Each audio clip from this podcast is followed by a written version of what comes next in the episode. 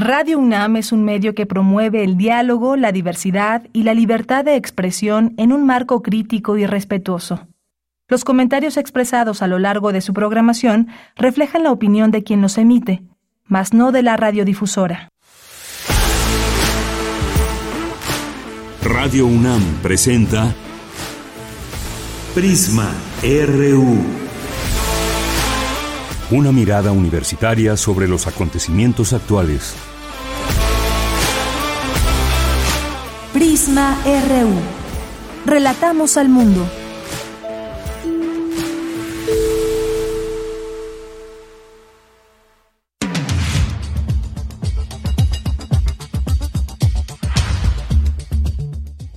Una de la tarde con tres minutos. Sean todas y todos ustedes bienvenidos aquí a Prisma RU en este informativo donde tenemos mucha información y estaba leyendo hace unos momentos lo que está pasando en Ecuador. El presidente Guillermo Lazo disolvió la Asamblea Nacional en pleno juicio político, justamente por eso, y es que este presidente disolvió la Asamblea Nacional del país, liderada por la oposición, esto como una medida drástica en un momento en el que este presidente de la derecha se enfrenta a un proceso de destitución por acusación de malversación de fondos. Y esta es una medida constitucional que nunca se había utilizado y que permite que el presidente gobierne por decreto hasta que puedan celebrarse nuevas elecciones, marcando un momento de extraordinaria turbulencia política para un país de 18 millones de habitantes que ya vivía una tormenta política. Pues interesante este panorama que hay allá en Ecuador. Y hablando también de temas políticos que se suscitan en los países, hoy vamos a platicar en nuestra segunda hora sobre las recientes elecciones en Turquía y que al actual presidente eh, eh, Erdogan no tiene la mayoría y se preparan para la segunda vuelta. ¿Eso qué significa? ¿Qué papel está jugando también en el mundo Turquía? Vamos a ver qué, qué pasa con esto. Eh, el presidente se llama Recep Tayyip Erdogan, que logró el 49.5% de los votos y tendrá que ser sometido a una segunda vuelta el próximo 28 de mayo. De este tema hablaremos eh, nuestra segunda hora al análisis y lo haremos con la doctora Natalia Rivera, quien es coordinadora del el módulo del sureste asiático del Diplomado de Estudios sobre Asia del Programa Universitario de Estudios sobre Asia y África y profesora de la Facultad de Ciencias Políticas y Sociales. Vamos a hablar también, y esto ya en nuestra primera hora, vamos a platicar, hoy es el Día Mundial contra la Homofobia y vamos a platicar con el maestro Rubén Hernández Duarte, quien es director de Políticas Públicas de Igualdad y No Discriminación en la Coordinación para la Igualdad de Género de, la UNAM. Vamos a hablar con él sobre algunas reflexiones que nos llevan en este día justamente. Tenemos una invitación para las, los estudiantes que nos escuchen. Hay una jornada de debate universitario eh, sobre las elecciones para la gubernatura del Estado de México. Los detalles nos los tendrá Mariana Vega, quien es coordinadora de divulgación del Programa Universitario de Estudios sobre Democracia, Justicia y Sociedad. También vamos a platicar sobre mortalidad materno-infantil, cifras que nos deben de preocupar en la actualidad. Vamos a hablar con el doctor Héctor Hernández Bringas, quien es investigador del Centro Regional de Investigaciones Multidisciplinarias de la UNAM. Es miércoles de ciencia, de sustenta y más aquí en Prisma RU. Y también tenemos algunas invitaciones por ahí que nos deja Dulce Wet. Además, también recuerden nuestra comunicación es a través de nuestras redes sociales, arroba Prisma RU en Twitter y Prisma RU en Facebook. A nombre de todo el equipo le damos la bienvenida, soy Deyanira Morán y desde aquí relatamos al mundo. Relatamos al mundo. Relatamos al mundo.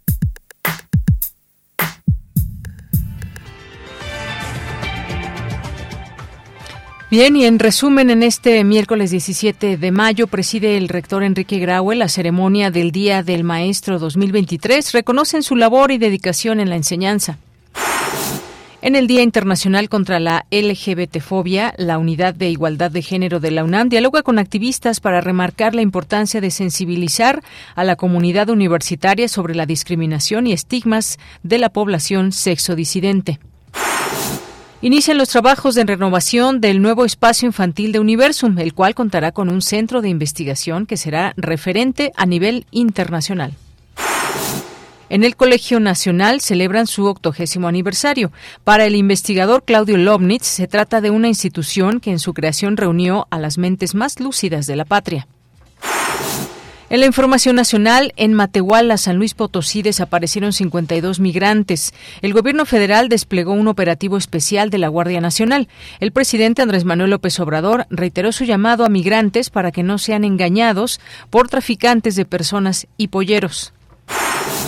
Además, el presidente Andrés Manuel López Obrador indicó que una consulta popular puede ayudar a definir una reforma al Poder Judicial. Sin embargo, aclaró que los tiempos ante el proceso electoral 2023 y 2024 se deben tomar en cuenta.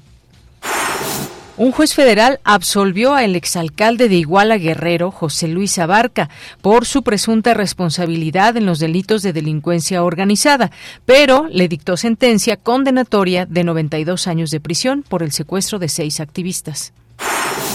Y en los temas internacionales, el presidente de Ecuador, Guillermo Lazo, decretó este miércoles la disolución del Congreso, lo que les comentaba justamente en un plazo máximo de siete días.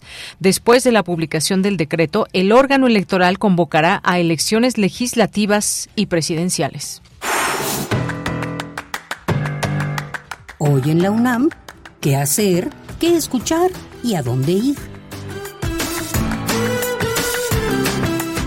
Hoy se conmemora el Día Internacional contra la Homofobia, Transfobia y Bifobia que recuerda la eliminación de la homosexualidad de la lista de enfermedades mentales por parte de la Organización Mundial de la Salud que tuvo lugar el 17 de mayo de 1990. El objetivo principal es coordinar todo tipo de acciones que sirvan para denunciar la discriminación de la cual son objeto las personas homosexuales, bisexuales y transexuales, así como para defender sus derechos en todo el mundo. Si deseas conocer más acerca del Día Internacional contra la Homofobia, Transfobia y Bifobia, la Coordinación para la Igualdad de Género de la UNAM te invita a visitar su sitio oficial y redes sociales.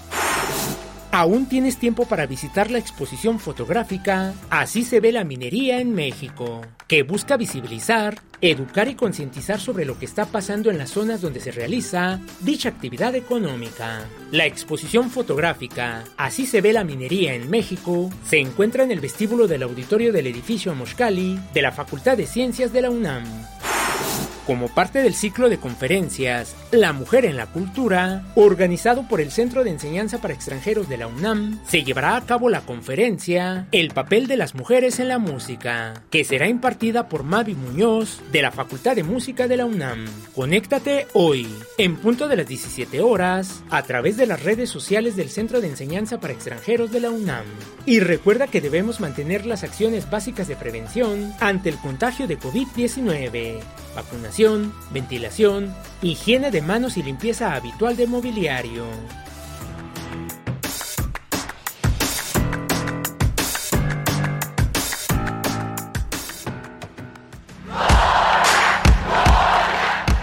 Campus RU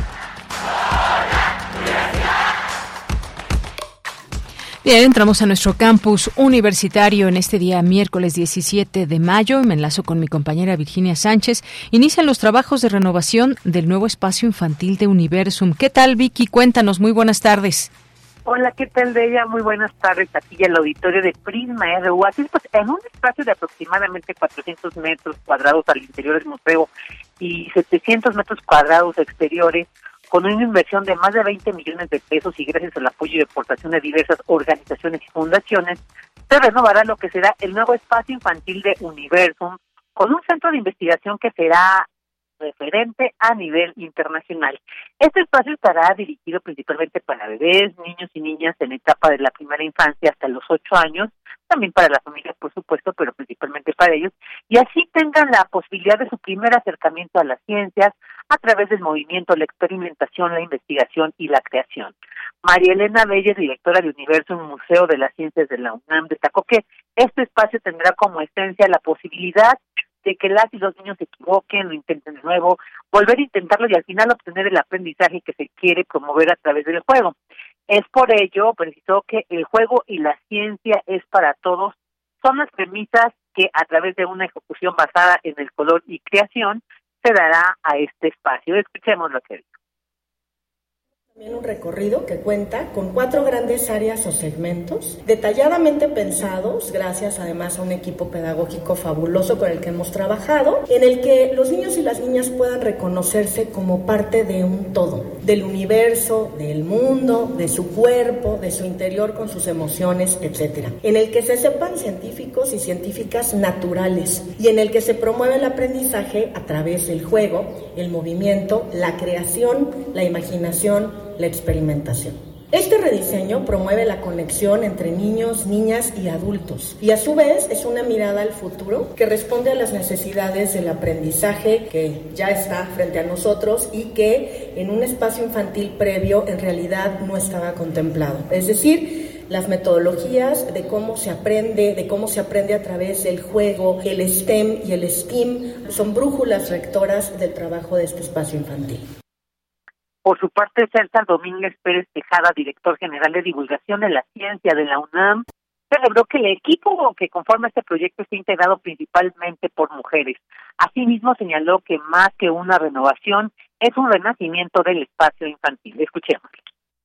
Entonces, este espacio infantil no es nada más la renovación del anterior, es en realidad como un renacimiento de lo que era el espacio infantil con una concepción profunda una reflexión de lo que tiene que ser un espacio como ese, con la intención de, que vengan aquí 50 mil niñas y niños al año, que me parece pues un número increíble y ojalá de verdad estemos logrando formar vocaciones con un espacio como este desde los niñas y niños muy muy chiquitos.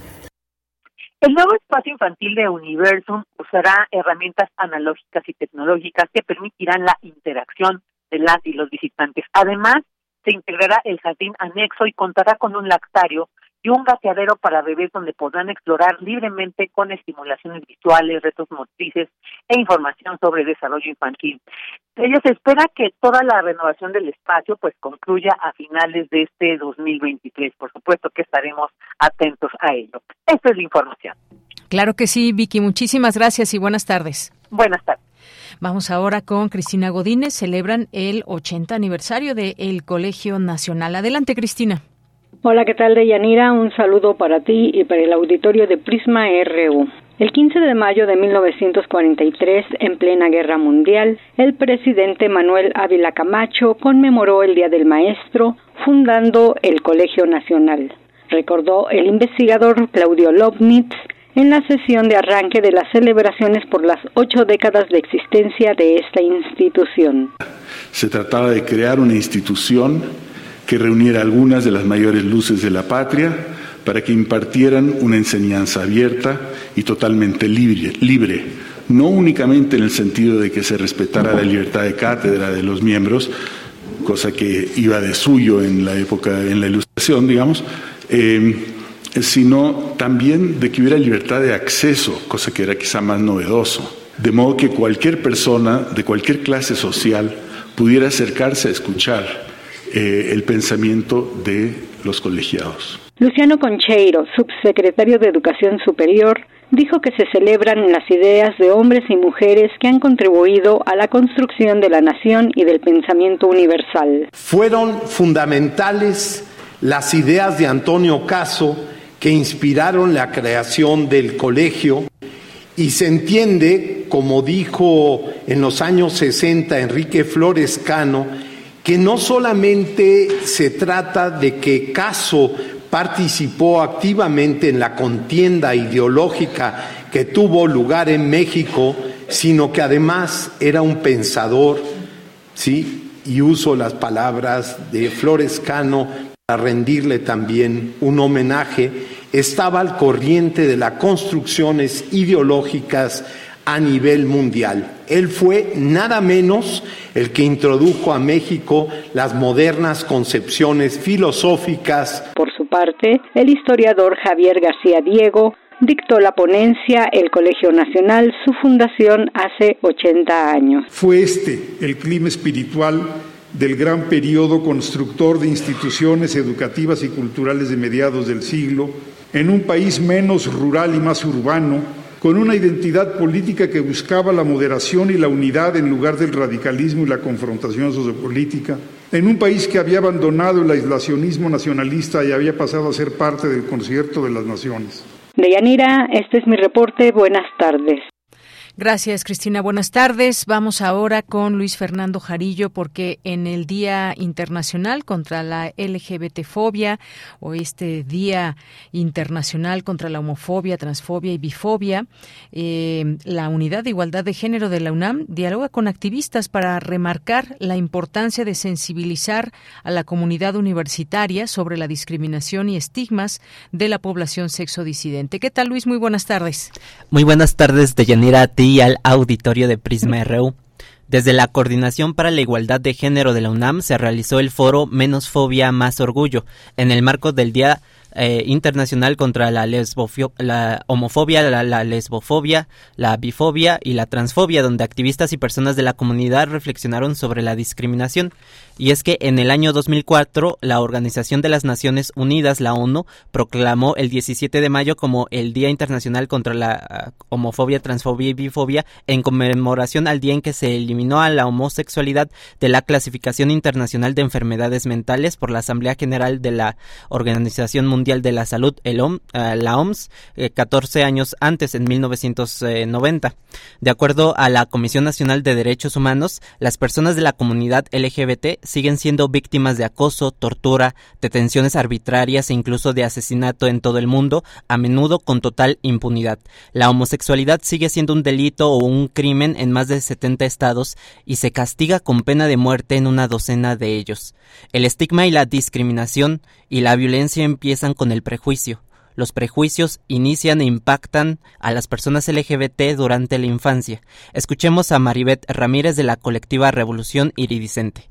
Haciendo memoria en cuanto a mi infancia, eh, sí identifico un momento eh, muy importante que, que marcó justamente el que yo no me atreviera a salir del closet, por así decirlo, hasta recientemente. De muy pequeña eh, tenía muchas fiestas con mis amigas y hubo una ocasión en la que mi mamá me preguntó, así con una cara de, de susto, ¿no? Así casi casi de terror, de, ay, mija, ¿no será que eres lesbiana? Y les juro que en ese momento pues yo estaba pequeña, tenía como mucho contexto, no tenía idea realmente a qué se refería esa palabra, pero por el miedo y el asombro que vi en su mirada, en su tono de voz, a mí también me asustó. Y lo que hice fue pues negarlo, ¿no? Completamente de no, no, no, mamá, no, ¿cómo crees? No, no, no, nada de eso.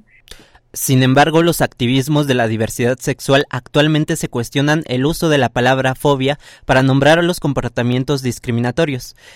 escuchemos ahora a Rubén Hernández Duarte, director de Políticas de Igualdad y No Discriminación de la Igualdad de Género de la UNAM hago este cuestionamiento a, la idea de la fobia. Pienso que quizás en todo caso si haya un miedo y sea un miedo grande y ese miedo grande creo que no sería directamente hacia las personas porque las personas como tal lo que mostramos son las grietas del binarismo. Ese binarismo es insostenible y que de hecho para personas cis hetero es complicadísimo de, cumplir no y en todo caso creo que lo que da miedo es lo que está debajo de esa grieta que es la posibilidad de que colapse ese sistema binario sexogénero lo cual implicaría pues replantearse muchas convencionalidades que forman parte del statu quo y de la manera como muchas personas han hecho su vida o la han dado como verdadera.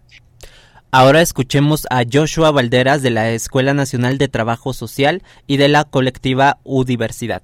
Reflexionando justamente acerca de el día de hoy, el 17 de mayo, que yo lo, yo lo identifico, lo asumo como el Día Internacional de Lucha contra la homo-lesbi-transfobia. Estaba reflexionando de camino para acá y dije, bueno, otro año más de lucha, ¿no? Pero de lucha, ¿y cuánto tiempo más vamos a seguir luchando, ¿no? Ese discurso, como bien desean ahí, eh, de, de odio que tienen en plataformas, detrás de una pantalla, pues asignarles que lo hacen porque tienen miedo, porque es una fobia, pues también es quitarles la responsabilidad. ¿No? Es justamente desdibujar como justamente esos límites del respeto y la dignidad de las personas. Y creo que sí tendríamos que repensar en esta, en estas acciones, ¿no? De Yanira en México, donde el INEGI estima que hay más de 5 millones de personas de la comunidad LGBTIQA+, la organización Letra S reporta un aumento de más del 11.5% de los asesinatos de odio contra esta población durante 2022, cuando registró 87 casos frente a los 78 de 2021. Según la primera consulta universitaria sobre las condiciones de igualdad de género de la comunidad LGBT en la UNAM, hay más de 5.000 personas con orientaciones sexuales e identidades de género diversas en nuestra casa de estudios y más de 1.168 personas de la comunidad trans, no binaria, queer y de género fluido. Un 76% de las personas consultadas por la UNAM ha vivido al menos una forma de discriminación en su vida universitaria.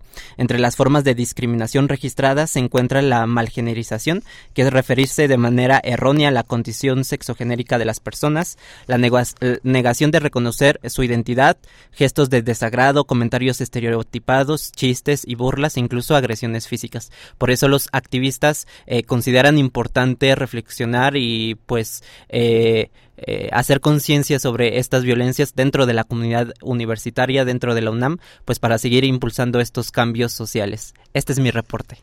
Bien, pues muchas, muchas gracias Luis Fernando. Un tema muy importante hoy justamente en este Día Mundial contra la Homofobia, la Transfobia y Bifobia, analizar de dónde nace esa fobia y hacerlo también desde esta parte académica, pero que genere ese, ese diálogo y esa reflexión, por lo pronto desde hasta nuestra eh, comunidad universitaria y que se extienda, por supuesto, porque ya nos mencionabas este número de países, de estados donde todavía se considera una enfermedad, alguna de estas sí, 70 y 11 es pena de muerte. Bueno, es un crimen y en unos países es pena de muerte, ¿no? Si eres una persona LGBT. Así es, o bien estas terapias de reconversión, que es también terrible ese tipo de decisiones y supuestos tratamientos que no hay nada que tratar en todo caso.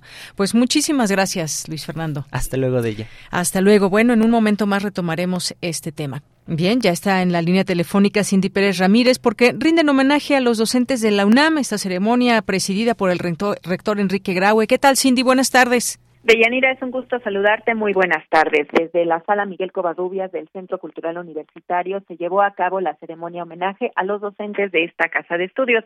El rector Enrique Graue presidió la ceremonia de reconocimiento al mérito universitario 2023 a los docentes que cumplen 50 años de labor académica y que han contribuido a la formación de un sinfín de generaciones de jóvenes en la universidad. Escuchemos a Nadima Simón Domínguez, quien habló en nombre de los homenajeados. La doctora desde 1994 es miembro de la División de Investigación de la Facultad de Contaduría y Administración de la UNAM. Nuestra universidad sabe lo que debe a sus maestros, tanto de asignatura como de tiempo completo, a quienes ni la edad ni la fatiga ni el éxito logrado en su profesión fueron bastantes para alejarlos de la cátedra. Sabe que son ellos los que aseguran la continuidad de la vida académica y de quienes depende en gran parte el rumbo de las generaciones futuras el doctor José de Jesús Orozco, integrante de la Junta de Gobierno que concluye su encargo, habló de la contribución de los docentes a la sociedad mexicana. A la formación de profesionales y técnicos útiles a la sociedad mexicana. La realización de investigaciones con énfasis en las condiciones y solución de los problemas nacionales y la difusión más amplia de la cultura. Agradezco a nuestro rector la distinción para hablar en nombre de las personas que concluimos nuestro encargo en la Junta de Gobierno y la Junta de Patronos. Cabe destacar la reciente decisión histórica del Consejo Universitario al elegir entre dos magníficas opciones universitarias a una destacada jurista, por lo que por primera vez la Junta de Gobierno se integrará por una mayoría de mujeres. De Yanira del Instituto de Astronomía se reconoció a Débora Dulcin Kelsen, de la Facultad de Economía Elba Bañuelos Bárcena, de la Facultad de Psicología Karina Margarita Uriet Run, de la FES Cautitlán Miguel Ángel Carmona, de la FES Iztacala Jesús Rosas Rascón, de la Facultad de Odontología Manuel Alfonso Frías, de Filosofía y Letras a Alejandro José de la Mora, José Antonio Unicio Ruiz, María Patricia Diseñor de la Facultad de Ciencias Ignacio Campos Flores, María Asunción Begoña Fernández, Norma Eugenia García, Luis Cotiner Gutman, Jefferson Edwin Quintábalos, Rafael Rojas Barbachano, Rosaura Ruiz Gutiérrez, María del Pilar Torres García, María Lourdes Velasco, de la Facultad de Derecho Elsie Núñez Carpizo, de la Facultad de Ciencias Políticas a José María Calderón, entre otros docentes. Deyanira, enhorabuena por el merecido reconocimiento. Gracias, Cindy. Bueno, pues nos despedimos. Muchas gracias a Cindy Pérez Ramírez y este homenaje a docentes de la UNAM y ahí algunas voces sobre este significado y reconocimiento también a maestras y maestros de la UNAM. Continuamos. Tu opinión es muy importante. Escríbenos al correo electrónico prisma.radiounam@gmail.com. Continuamos, una con 28 minutos. Ya está en la línea telefónica Mariana Vega, coordinadora de divulgación del Programa Universitario de Estudios sobre Democracia, Justicia y Sociedad. ¿Cómo estás, Mariana? Muy buenas tardes. Hola, Deyanira, ¿qué tal? Buenas tardes. Me da mucho gusto saludarte. Yo estoy muy bien y pues estoy contenta de poder platicar contigo y con tu audiencia de un proyecto pues que vamos a hacer próximamente. Como ya es costumbre hablar contigo, Deyanira. Gracias. Así es. Pues sí, ahora se trata de esta jornada de debate universitario, hablando de elecciones y específicamente para la gubernatura del Estado de México. Cuéntanos, Mariana. Muchas gracias. Sí, eh, estamos muy conscientes desde el PUES de que la comunidad universitaria pues se mueve por todo México. Y hablando específicamente de los planteles de bachillerato, licenciatura, pues que hay mucha presencia de estudiantes que viven o transitan en el Estado de México. Y pues justo este año es un año muy importante porque van a ser las elecciones para gobernatura del Estado de México, como bien decía Yanira, y pues estas dos posturas entre candidatas mujeres que se van a llevar a cabo pues las y los estudiantes tienen mucho que aportar para que pues esta representación sea realmente incluyente. Entonces, el próximo lunes 29 de mayo haremos un debate con estudiantes de la universidad para poder hablar acerca de estas elecciones. Oye, pues qué interesante que se escuchen esas voces universitarias. Eh, como decías, pues la comunidad universitaria está por todo el país y hay mucha gente que viene a estudiar a la UNAM, a sus distintos campus y que viene desde el Estado de México y tiene pues mucho que decir sobre las problemáticas que enfrentan de manera cotidiana, desde temas de inseguridad en el transporte público, por ejemplo, en algunos otros temas como los servicios y me parece que esas voces son muy necesarias en un debate universitario. Cuéntanos de estas bases quienes nos estén escuchando y quieren participar, ¿cómo pueden hacerle? Claro que sí, en nuestra página, que son las iniciales de cada palabra del Programa Universitario de Estudios sobre Democracia, Justicia y Sociedad, el PUES, en cualquiera de las redes y en nuestra página, tiene una página exclusiva para esta convocatoria en donde vienen descritas las bases que son muy sencillas. En realidad lo que queremos es que todas las los estudiantes de cualquier plantel de la universidad con su número de cuenta activo que entren a la página eh, ahorita hasta el 26 de mayo en la noche se cierra la convocatoria para que adjunten un posicionamiento sobre este tema que puede ser escrito en máximo 300 palabras algo muy concreto muy crítico también en un formato video que sea muy corto y que envíen este archivo junto a su registro. Les pedimos que pongan sus datos para poder contactarles y sobre todo les estamos pidiendo un posicionamiento que sea muy claro, porque más allá de posturas que puedan ser partidistas o de cualquier otro tipo, lo que buscamos es que se discutan temas importantes para las y los estudiantes, como qué le dirías a las candidatas para la gobernatura sobre qué propuesta te inspira más confianza y sobre todo cómo es que deberían representar a las juventudes la próxima gobernadora electa. Entonces, estos problemas que tú también mencionabas, pues se suman a seguridad, por ejemplo, o al libre desarrollo de la perspectiva de género dentro de estos espacios del Estado de México. Entonces, si quienes nos escuchan tienen algo que decir al respecto, entren a la página, llenen este formulario y nos contactaríamos con ustedes para que formen parte del debate. Claro que sí. Ahora bien, ¿se podrá seguir también este evento por redes sociales? Así es, Deyanira, este lunes 29 de mayo, que será el debate presencial entre las y los posicionantes en la Torre UNAM Tlatelolco. Eh, este lunes 29, les repito, a las 12 del día y lo pueden seguir a través de las redes sociales que son todas, pues UNAM y también con el hashtag elecciones 23, pues ese es el que vamos a utilizar también para que puedan pues verlo, incluso si entran a la transmisión en vivo, pues que nos dejen sus comentarios. Muy bien. ¿Y como cuántas personas esperan que puedan llegar y, y puedan participar en esta en esta jornada, Mariana? Pues las que llevamos realizando en el último año, que han sido dos muy grandes sobre temas de, también muy importantes, como fue la militarización en México y por otro lado el uso de Fuerzas Armadas y por otro lado eh, los megaproyectos que se llevan a cabo en nuestro país. En estos ya han participado más de 40 estudiantes de 12 planteles diferentes de la universidad, que son de bachillerato y también de licenciatura. Entonces, para este, que pues estamos hablando de una representación de miles de estudiantes en el Estado de México, también considerando que se nos vienen las vacaciones y que ya vienen las elecciones próximamente, pues esperamos que llegue mucho esta convocatoria y a lo mejor repliquemos este formato que hemos tenido de un solo debate escuchar a 10 y 10 de cada una de las posiciones que hemos puesto a debatir. Muy bien, bueno, pues ahí tenemos ya todos estos elementos que dan pauta a que quienes nos escuchen y formen parte de la comunidad estudiantil puedan participar en esta jornada de debate universitario como tema central, las elecciones para la gubernatura del Estado de México. Y que como decíamos, Mariana, son varios temas, varios temas que son muy importantes. También ahora que en nuestra universidad se habla mucho de la equidad de género y estas luchas que se están llevando a cabo eh, para hacer visible todas estas problemáticas, pues también me parece que en el Estado de México hay puntos muy álgidos que se tienen que seguir analizando, exigiendo a las autoridades, a sus autoridades, no solamente a quien gobierna el Estado, sino también los municipios. Hay temas como el feminicidio, cosas que ha quedado a deber durante mucho tiempo eh, los gobernantes y que bien pueden ser parte de este, de este debate.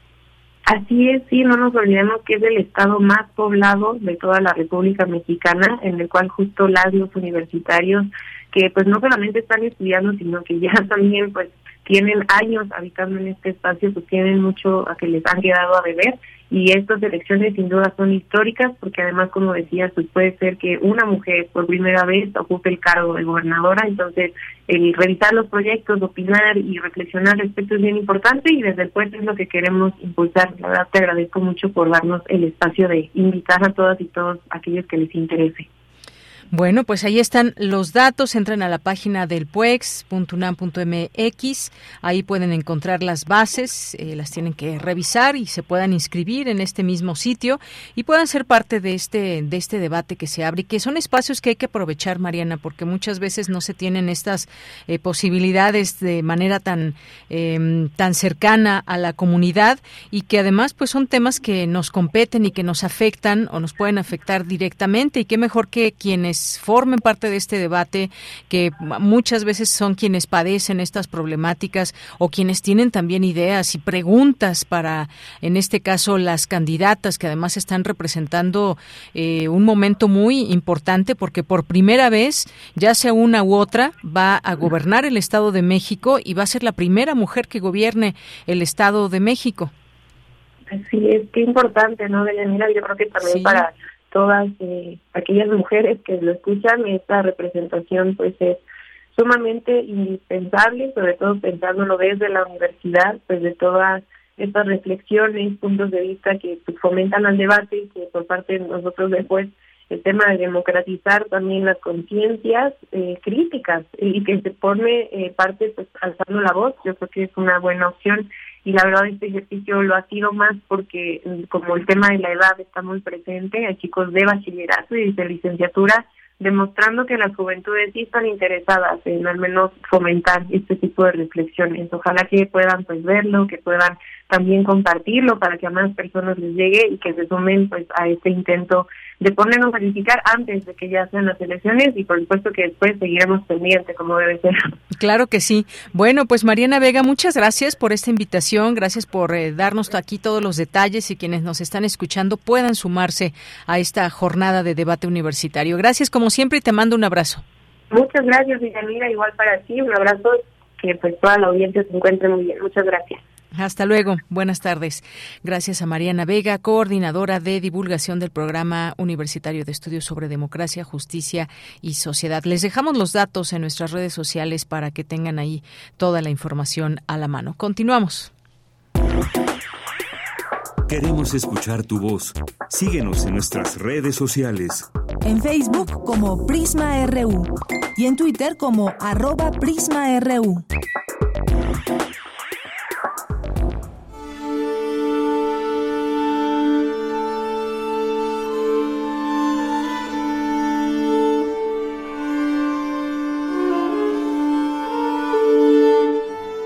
Hola amigos, soy Álvaro Vitrán, violonchelista del Cuarteto Latinoamericano y es para mí un honor estar aquí participando en este programa de Prisma RU. Los quiero invitar al concierto que va a tocar el Cuarteto Latinoamericano el día de mañana, jueves 18 de mayo a las 18 horas en el Colegio Nacional, ubicado en el Centro Histórico de la Ciudad de México. Este concierto forma parte de la celebración de los 80 años del Colegio Nacional y por lo mismo hemos elegido un programa muy especial. Las cuatro obras que vamos a tocar son de compositores que han pertenecido y pertenecen al Colegio Nacional. La primera será de Carlos Chávez, su cuarteto número uno, que es un cuarteto de juventud bastante romántico. Vamos a tocar también el cuarteto de Mario Lavista, compositor recientemente fallecido que escribió mucha música maravillosa. Vamos a tocar su cuarteto número 3 que lleva el subtítulo de Sinfonías, que es una obra realmente espectacular. Vamos a tocar también un cuarteto de Gabriela Ortiz, le acaban de tocar música en la Filarmónica de Berlín, en Alemania, entonces estamos muy orgullosos de poder tocar La Calaca. Y la última obra es del compositor mexicano y gran director de orquesta Eduardo Mata. Espero vernos por allá. Muchísimas gracias a todos. Hasta pronto.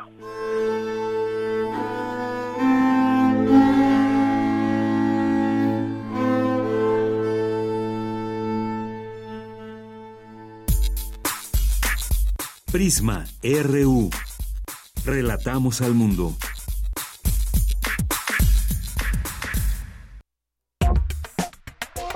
Tu opinión es muy importante. Escríbenos al correo electrónico prisma.radiounam@gmail.com.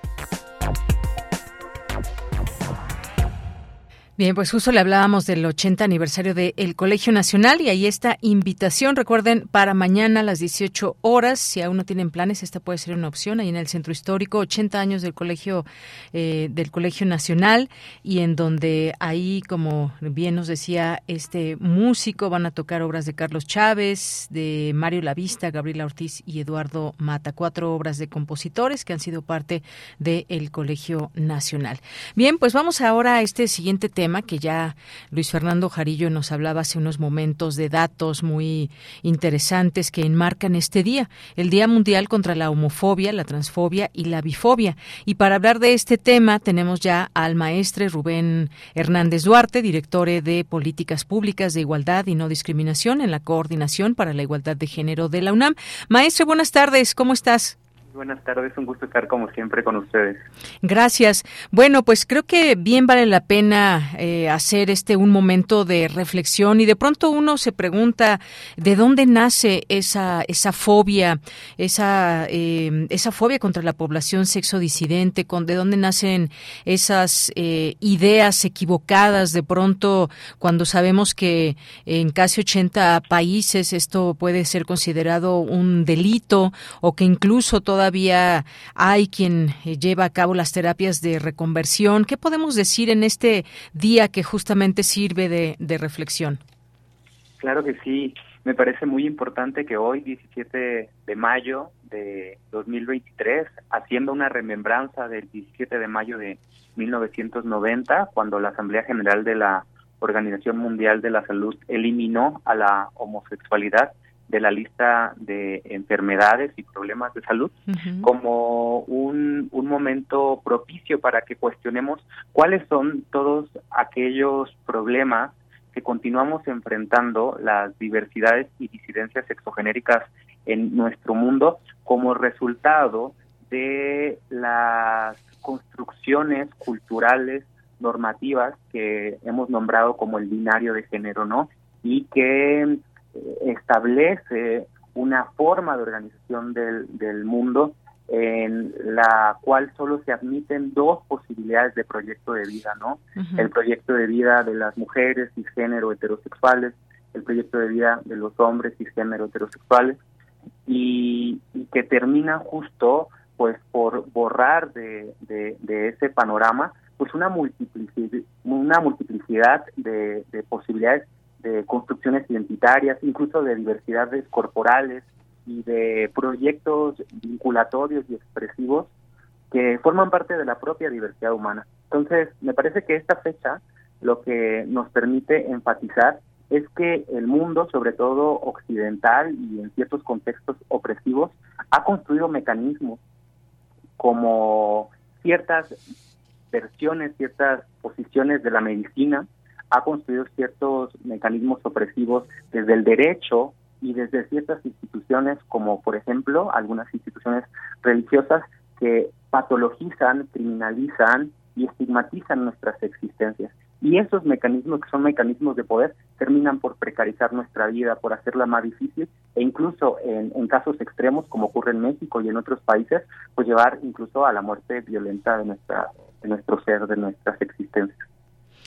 Bien, pues sí, esto es importante mencionar todo esto. Yo decía, ¿de dónde nace esa fobia? Justamente esas construcciones culturales. Pero yo quisiera preguntarte también, eh, Rubén, eh, nuevas generaciones que eh, en estos tiempos se habla de todo esto de una manera mucho más natural y mucho más respetuosa, me parece. No sé qué opines de esto, pero creo que sí ha habido cambios, pese, y hay que decirlo, a que en México las personas homosexuales, bisexuales, transgénero o intersexuales han sido y siguen siendo víctimas de acoso, muchas veces detenciones arbitrarias, incluso eh, de asesinato, y muchas veces quedan en la impunidad. Sigue siendo para muchos y muchas un delito o un crimen, como decíamos, en más de 70 estados y se castiga con la pena de muerte. Pero, ¿qué, ¿cómo has visto estos cambios, digamos, quizás de, de los años 60, 70 a la fecha? ¿Y cómo ves a las nuevas generaciones? A mí me parecen mucho más abiertas, pero todavía es un, un camino que falta eh, también por reforzar toda este, todo este respeto. Así es, me parece que es una pregunta fundamental para problematizar el contexto en el que vivimos. Y me parece que la forma más adecuada de hacerlo es reconociendo que vivimos en un continuum de contradicciones. Es decir, que así como, por ejemplo, podríamos decir que en la Ciudad de México hay un oasis de derechos para las diversidades y disidencias sexogenéricas, incluso estamos enunciadas en los derechos reconocidos por la Constitución de la Ciudad de México, y, y aún cuando, por ejemplo, se reconoce el derecho al libre desarrollo de la personalidad, que es fundamental para sostener eh, otros derechos como el derecho a la identidad autoelegida y a la diversidad de posibilidades eh, de autodeterminarnos y, y, de vincularnos de las personas, aún cuando reconocemos eh, e, este panorama que podríamos nombrar progresista o garantista o pro derechos, mm, Sabemos que en, este, en estos mismos eh, contextos hay aún condiciones propicias para la discriminación, para la violencia e incluso, porque hay que nombrarlo así, para el odio hacia nuestras vidas. Y me parece que esto responde pues a mm, la propia estructura de la desigualdad social en nuestro mundo, a las dificultades que existen para el acceso a información, a saberes críticos y a espacios comunitarios donde se pueden construir proyectos de reconocimiento y de validación de las diversidades y disidencias sexogenéricas. Desafortunadamente, según los datos que nos comparten instituciones como CONAPRED o como INEGI o como la propia universidad, uno de los primeros espacios donde las diversidades y disidencias sexogenéricas vivimos discriminación y o violencia es en el espacio del hogar o de la familia en un sentido extenso. Por supuesto que hay familias también que son amorosas y diversas, y eso hay que, hay que siempre nombrarlo, pero para muchas personas LGBTIQ+, este suele ser el primer lugar de la discriminación, no se diga el espacio público y en muchas ocasiones también las escuelas y los centros de trabajo e incluso la participación política, ¿no? Entonces, la, la invitación creo que de este día es a que pues también identifiquemos que para las diversidades sexogenéricas no siempre es sencillo construir su vida, no es siempre sencillo construir un, trabajo, las condiciones de desigualdad son muy, muy grandes y en ciertos lugares donde hemos construido una vida más digna, una vida más vivible, una vida eh, digamos, más, más plena y sostenible, es en lugares donde las personas con las que convivimos también tienen un posicionamiento desde la pluralidad, también tienen un posicionamiento ético desde el reconocimiento de la diversidad. Y eso pues está justamente comprometido con el punto de vista, con la cosmovisión de esas personas. Y ahí creo que es donde estriba la, la diferencia de dónde nuestras vidas están más en riesgo y dónde nuestras vidas pueden ser más plenas y sostenibles. Bien.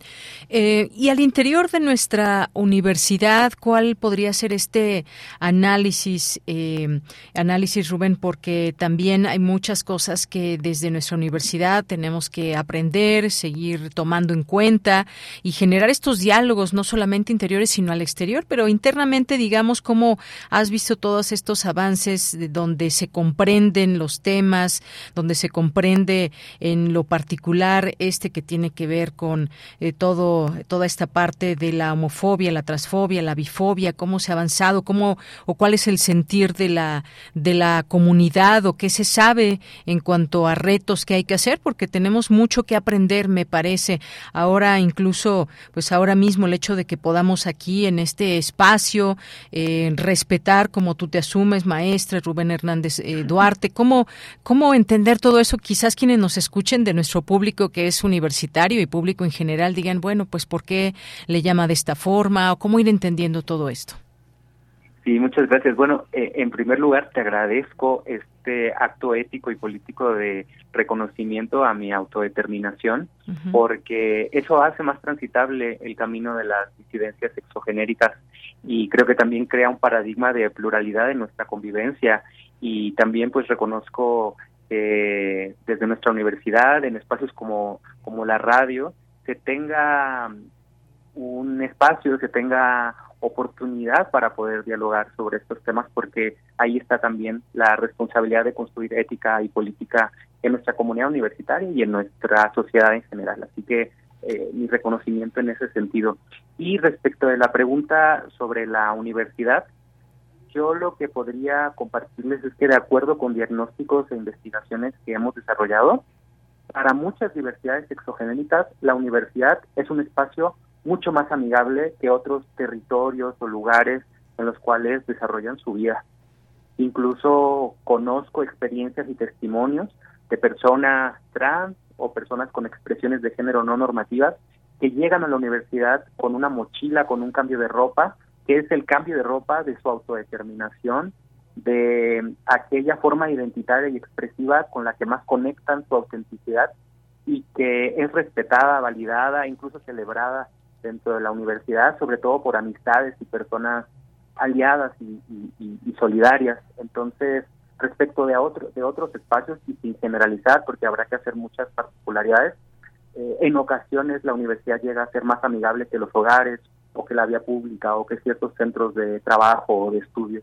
Y, creo que eso es, eso es importante para que entendamos por qué es valioso que la universidad se construya desde un paradigma de diversidad y de pluralidad. Y este paradigma no solo convoca a las diversidades sexogenéricas, sino a cualquier persona en términos de lo que implica construir éticamente una relación igualitaria con cualquier persona desde, desde, desde esa mirada ampliada de diversidad, donde todas las personas somos diversas, porque todas las personas somos distintas por todas las, eh, las diferencias que nos atraviesan. Y sin embargo, sabemos que aun cuando la universidad llega a ser bastante más amigable que otros territorios, los datos nos arrojan, nos permiten saber que cerca del 73% de las diversidades sexogenéricas en nuestra universidad han vivido al menos una vez en su vida en la universidad una forma de discriminación basada en su condición sexogenérica.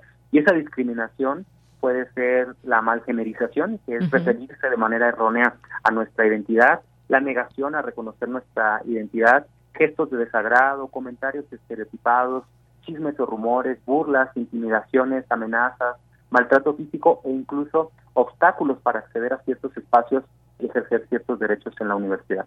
Bien. Bueno, pues se nos acaba el tiempo, pero me da mucho gusto haber platicado contigo, maestro Rubén Hernández, en este día y dejar estas reflexiones también entre nuestro público. Muchas gracias y un abrazo. También, muchas, muchas gracias. Que tengan un buen día. Hasta luego. Buenas tardes. Bien, pues fue el maestro Rubén Hernández Duarte, director de Políticas Públicas de Igualdad y No Discriminación en la Coordinación para la Igualdad de Género de la UNAM. Continuamos. Prisma RU. Relatamos al mundo. Vamos ahora con el doctor Héctor Hernández Bringas, él es investigador del Centro Regional de Investigaciones Multidisciplinarias de la UNAM, el CRIM. Y le saludo con mucho gusto, doctor. Buenas tardes. Sí, doctor. Ahí le escuchamos. ¿Cómo está, doctor? Buenas tardes. Bien, te decía que mucho gusto de estar contigo. Muy buenas tardes. Bien, doctor, pues vamos a platicar de un tema que también nos debe ocupar y nos preocupa, por supuesto, y es la mortalidad materno-infantil, eh, que se requiere para abatirla en México, porque es posible, y pese a estos índices que hay de mortalidad materna-infantil, muchas veces por falta de acceso a servicios de salud, prestaciones sociales, en fin, algo se puede hacer. ¿Qué, qué diagnóstico hay o qué es lo que se propone en este sentido, doctor? Sí, mira, mira te cuento, eh, la, mortalidad materna y la mortalidad infantil son dos indicadores claves que nos hablan no solamente del, del estado de salud de una población, sino que nos hablan, pues sobre todo también del nivel de desarrollo de una sociedad. Es por esto que este tipo de indicadores, la salud materna, los, la mortalidad materna, la mortalidad infantil, forman parte de los temas prioritarios de los objetivos del desarrollo sustentable, ¿no? Entonces, mira, eh, hay, en México, pues eh, tenemos eh, algunas eh, dificultades para lograr abatir este, estos, estos, estos fenómenos. En su gran mayoría, tanto las muertes maternas como las muertes infantiles son, son evitables. Y, y son evitables porque se requerirían condiciones elementales de salud, de acceso a la salud para que éstas no ocurrieran porque los niños pequeños, sobre todo los más pequeños, fallecen por problemas relacionados con la falta de atención médica. Las madres que mueren en torno al parto, es decir, durante el embarazo, en el propio parto, después del parto, también fallecen porque no tuvieron las condiciones mínimas necesarias para la atención de, de su salud. Es por esto que yo digo, y muchos especialistas afirman que estas muertes serían evitables y no tenían por, no tendrían por qué ocurrir. ¿En qué niveles estamos en México en estos en estos temas? Mira, el caso de la mortalidad materna, que como te digo es la que ocurre en, en el entorno del, del, momento del parto, antes o después del parto, eh, pues este ha sufrido en, el, en los últimos años incrementos importantes, rompiendo una tendencia que se venía observando durante muchos años de descensos lentos, pero que se venían dando, y resulta que justamente eh, en los años de la pandemia, este indicador creció de manera muy significativa al pasar de 32 muertes en 2018 por cada 100.000 nacidos vivos, 32 muertes de madres, a 60, es decir, se incrementó en más de 80%, digamos que casi se duplicó el número de muertes de muertes maternas. Esto tiene que ver, sí, sin duda, con la condición de la, de la pandemia que implicó una reconversión hospitalaria que impidió que pues otros padecimientos fueran eh, debidamente atendidos o los propios partos debieran ser eh, eh, hubieran sido atendidos correctamente pero también tiene que ver con la falta de acceso a los servicios de, salud que históricamente ha vivido México y que se han incrementado también en estos últimos años. Ahora, en, en materia de mortalidad infantil, que, es lo que tenemos, México tiene un nivel de 13, eh, de 14 muertes por cada mil nacidos vivos. Esto en términos diarios, para que veamos lo, lo dramático que puede ser esta situación, implica 70 fallecimientos de niños menores de un año al día, ¿no? Entonces no es poca cosa hablar de, un, de un índice de 14 muertes por cada por cada mil nacidos vivos en, en México. ¿Qué pasa en otras latitudes? En, por ejemplo, en Japón solamente fallece uno, en México 13 por cada mil. No, en Dinamarca pues fallece 1.5, en México fallecen 14 por cada por cada por cada mil nacidos vivos. O sea, sí estamos todavía con un rezago importante en estas materias. ¿no? Un rezago importante, efectivamente, pero hay, hay propuestas también en todo esto, que eso es justamente lo importante, doctor, que nos, eh, se nos permita pues hacer este diagnóstico, pero también cómo podemos, digamos, aminorar estas, eh, estas situaciones, cómo mejorar la salud materna, cómo eh, prevenir esta mortalidad infantil. Creo que si se identifican estos factores distintos, pues se puede hacer algo. En esta parte, ¿qué nos puede comentar sobre ¿Cuál sería la propuesta? Mira, México había venido avanzando, como ya te decía, en estos terrenos y, durante la segunda mitad del siglo pasado y principios de este siglo, pues se, registraron sobre todo avances, pero eran avances que tenían que ver con las causas que se llaman blandas, ¿no? Que tenían que ver con el uso, por ejemplo, de antibióticos, con el, los programas de vacunación que en México se instrumentaron de manera muy profusa. Ahora ya es más difícil poder avanzar. Mira, muchas de las eh, muertes eh, de madres y muertes de infantiles tienen que ver con las condiciones de pobreza y desigualdad, pero decir que hay que esperar a que se supere la pobreza en México para poder abatir esto, pues resultaría un poco desesperanzador. Lo que sí se puede hacer en el corto plazo es realmente reactivar el acceso a los servicios de salud y poder proporcionar seguimiento a las madres durante el embarazo. Hoy millones de madres no tienen eh, un, seguimiento, no tienen consultas periódicas a lo largo de su, de su embarazo. Los niños en México en alta proporción no tienen ni una consulta al año, no se vigila su estado nutricional y no se vigila su, su desarrollo.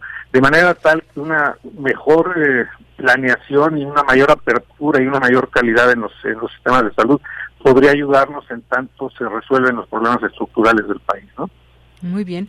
Pues doctor, muchas gracias. Siempre importante escuchar estas voces y poner también estos problemas, hacerlos visibles, porque ahí están y está la demanda que es grande y que hay que dar un seguimiento y estos esfuerzos que se hacen, por ejemplo, como en este caso desde su competencia, su expertise, por supuesto que abonan a estas em, a estas propuestas que pueden sumarse y que hay que resolver todas estas causas estructurales y cómo ir generando cambios en el sistema de salud para que realmente mejore, más allá de la parte ideológica, la parte donde eh, de pronto hay muchas cuestiones que tienen que ver más con lo político que con acercar estos servicios a la gente, quitarnos de todo eso y realmente que desde ahí se pueda hacer algo. Quienes tienen estas posibilidades también desde las autoridades y que escuchen también estas investigaciones, esto que surge desde la academia. Por lo pronto, pues doctor, muchísimas gracias.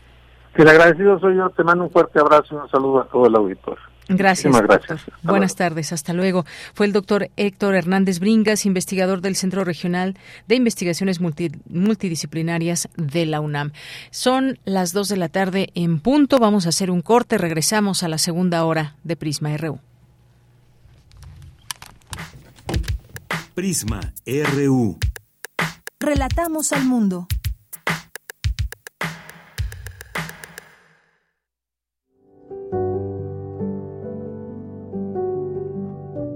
Castro. La reflexión sobre el lenguaje. Cien años de su nacimiento. En 1962, Dolores Castro publica su primera y única novela, La ciudad y el viento, texto en el que narra la rivalidad entre liberales y católicos. Una vez más, reafirma el dominio que la poetisa tuvo para ensalzar lo cotidiano. Con su literatura íntima, su visión moderna, o su incansable búsqueda de la igualdad, ella junto a Rosario Castellanos abrieron camino a las siguientes generaciones de escritoras nacionales. Dolores Castro. 96.1 FM. Radio UNAM. Experiencia sonora.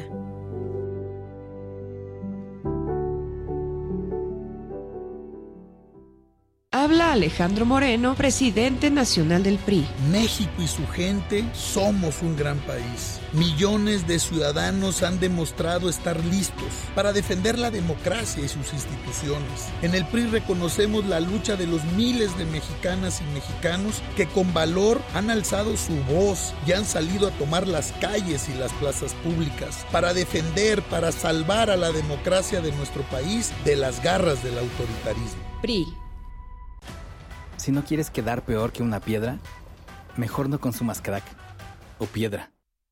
Consumirla daña tu cerebro y tu corazón, causando ansiedad y paranoia. Ahora el narco le añade fentanilo para engancharte desde la primera vez. Y el fentanilo mata. No te arriesgues.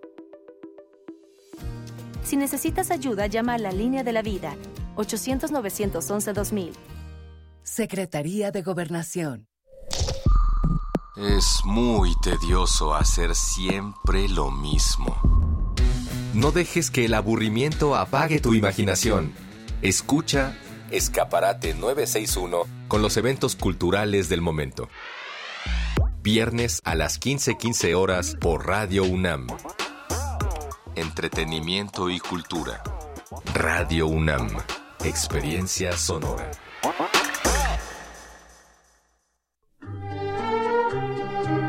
Compartimos música para inspirar un recuerdo. Pero también podemos compartir recuerdos que nos lleven a las mismas canciones. Cancioncitas me faltan. Cancioncitas, tercera parte. Todas las caras de la música popular del siglo pasado. En memoria y de la mano del maestro Fernando González Gortázar. Escucha este clásico de Radio UNAM todos los lunes a las 17 horas por el 96.1 de frecuencia modulada. Radio UNAM. Experiencia sonora. Queremos escuchar tu voz. Síguenos en nuestras redes sociales. En Facebook como Prisma RU y en Twitter como arroba PrismaRU.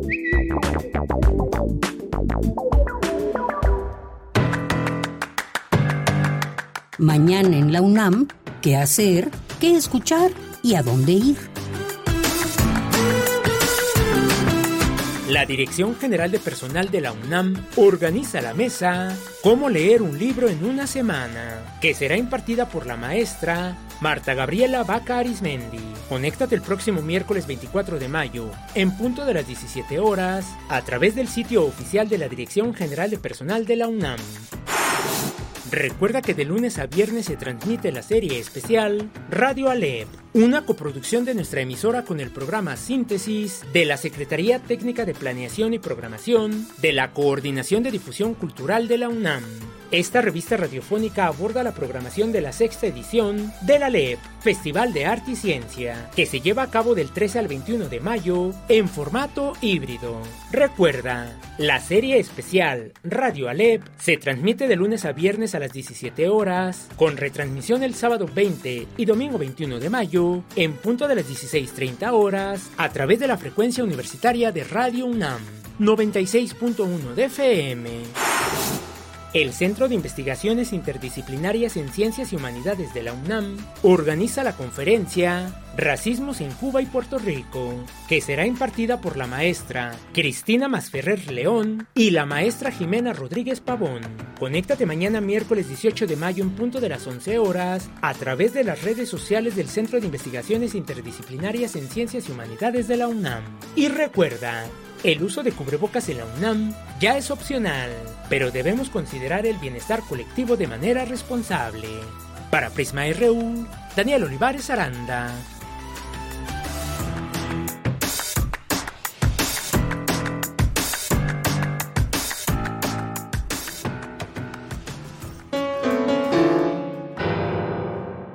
Buenas tardes, melómanas y melómanos de Prisma RU.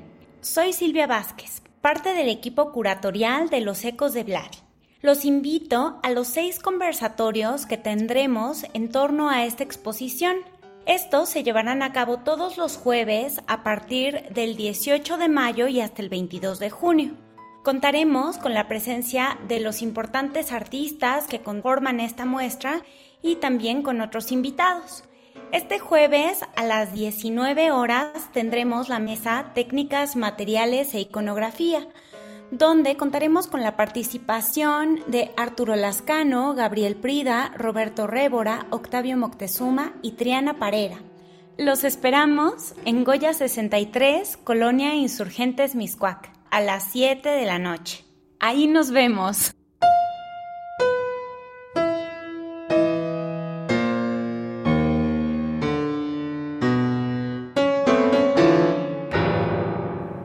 Estamos de regreso aquí en Prisma RU. Son las 2 de la tarde con 7 minutos.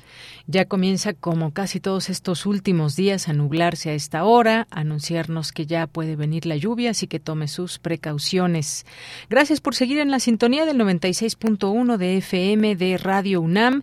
Escucharnos también a través de la página www.radio.unam.mx o a través de alguna de las plataformas de radio como la de TuneIn y pues aquí estamos recibiendo sus mensajes a través de las redes sociales en arroba Prisma RU en Twitter, Prisma RU en Facebook y sus buenas vibras también, eh, pese a que hay muchas personas que no nos escriben en nuestras redes sociales, ahí están y les mandamos muchos saludos. Recibimos sus mensajes de alguna forma, no precisamente a través de redes sociales, pero sí nos han hecho llegar ya sea un correo electrónico o algún mensaje. No les envío mensajes por redes sociales, pero ahí estoy siempre, así que también tampoco se olviden de de, este grupo de radioescuchas. Y por supuesto que no, no nos olvidamos de nada y de nadie. Em, recuerden además que están todas y todos invitados a nuestro aniversario el próximo martes 30 de mayo de 1 a 3 de la tarde para que hagan con nosotros este programa, para que estemos ahí en esta transmisión en vivo, con música, con grandes invitados y sobre todo su presencia, que es importante. Les invitamos, les abrimos las puertas al corazón de Prisma y de Radio UNAM, por supuesto, porque ahí en la Julián Carrillo, que es un maravilloso sitio de eh, donde se dan encuentro muchas, muchas, eh, muchas artes que todos los días ahí Montserrat Muñoz nos, nos invita todas las semanas y en donde pues hay una labor también muy importante para que la sala Julián Carrillo nos abra sus puertas. Así que pues ahí está la invitación, ¿eh? todas y todos están invitados, que no haya pretexto, que no sea que, ay, es que no me dijeron, aquí les estamos diciendo al aire y haciendo patente esta invitación. Bien, pues muchas gracias a quienes nos están escribiendo, como Mario Navarrete, que aquí está cocinando unas ricas habas. Muchas gracias, eh, Mario. Eh, Mercedes de la Vega, muchos saludos, dice 14, 14 de cada mil nacidos mueren en México, México lo que significa 70 cada día. Gracias, Mercedes. Aquí estas cifras que ya platicábamos justamente con el doctor y lo que se puede hacer y siempre es inyectar recursos al sistema de salud y no solamente eso, sino también poner atención a todas estas problemáticas que existen y persisten en nuestro país. Gracias, Ediam. Muchos saludos. Jorge Fra también te mandamos saludos. Edgar Bennett, gracias y nos manda también muchos saludos. Estas invitaciones que ya escuchamos también también siempre ahí les dejamos estas posibilidades para acudir a algunos sitios y escuchar conciertos y más, y más aún cuando son de entrada libre. Gracias, Edgar Bennett. Gracias, Abelina Correa. Em, gracias también aquí a Mario, que sí está presente aquí en varios, en varios tweets. Edgar nos manda muchos saludos. Eduardo Mendoza también. Carlos, eh, perdón, César Soto Bresfelder, muchos saludos también. Gracias a Victoria Jiménez, a Alexia, a David Castillo Pérez también presente. Muy buenas tardes a todos, incluyendo a radionautas y escuchas de este magnífico informativo. Gracias, David. Un abrazo. Shir Irán, también muchas gracias. Gracias a Mario nos dice aquí a menos de 60 minutos de las voces que nos relatan al mundo. Muchas gracias, eh, Mario de People's Hope también. Muchas gracias y saludos. Sebastián López, a nuestras amigas y amigos del Sudimer de la UNAM, este seminario universitario sobre desplazamiento interno, migración, exilio y repatriación, el Sudimer Espacio eh, de Estudio de la UNAM. Muchas gracias y que además nos invitan a este a este primer encuentro de seminarios universitarios, una visión hacia el futuro y que pues eh, se llevará a cabo los próximos el próximo 13, 14 y 15 de junio. Ya le estaremos recordando y dando a conocer toda esta información. Gracias también a mm, Patuca 56, a Rosario Durán Martínez, muchas gracias, Martelena Valencia, Ana Lilia Córdoba, Miguel y eh, Miguel M, muchas gracias también aquí que nos, que nos escribe y gracias a todas las personas que se sumen. José Manuel Márquez también, Medea, Rafael Medellín y les seguimos aquí leyendo. Por lo pronto nos vamos a ir a la siguiente información. Doctora Milano, Marilú Ortiz, muchas gracias. Y aquí poco a poco que nos siguen llegando más mensajes, como el de Jorge Morán Guzmán. Saludos para todos. Motif también. Saludos y preguntando acerca de la sesión musical en Miscuac UNAM. Bueno, vamos a buscar esta información. Mm, ¿Algún otro dato, Motif? Muchas gracias por escribir. Bueno, pues son las 2 de la tarde con 12 minutos y nos vamos a la sección de sustenta. El Jardín Botánico de la FES Cuautitlán resguarda plantas ornamentales medicinales, acuáticas, agaves, pulqueros y eh, cactáceas. A continuación, en sustenta, Daniel Olivares nos detalla el tipo de vegetación y actividades que se desarrollan en dicho espacio verde. Adelante.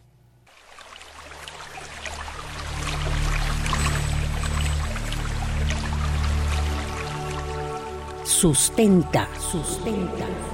Innovación universitaria en pro del medio ambiente.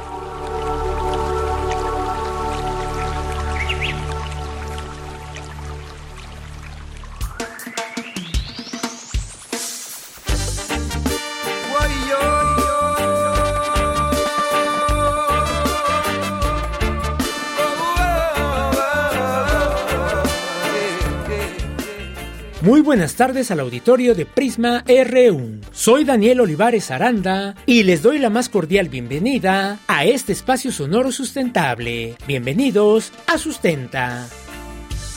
La naturaleza te habla, no hay que descifrar.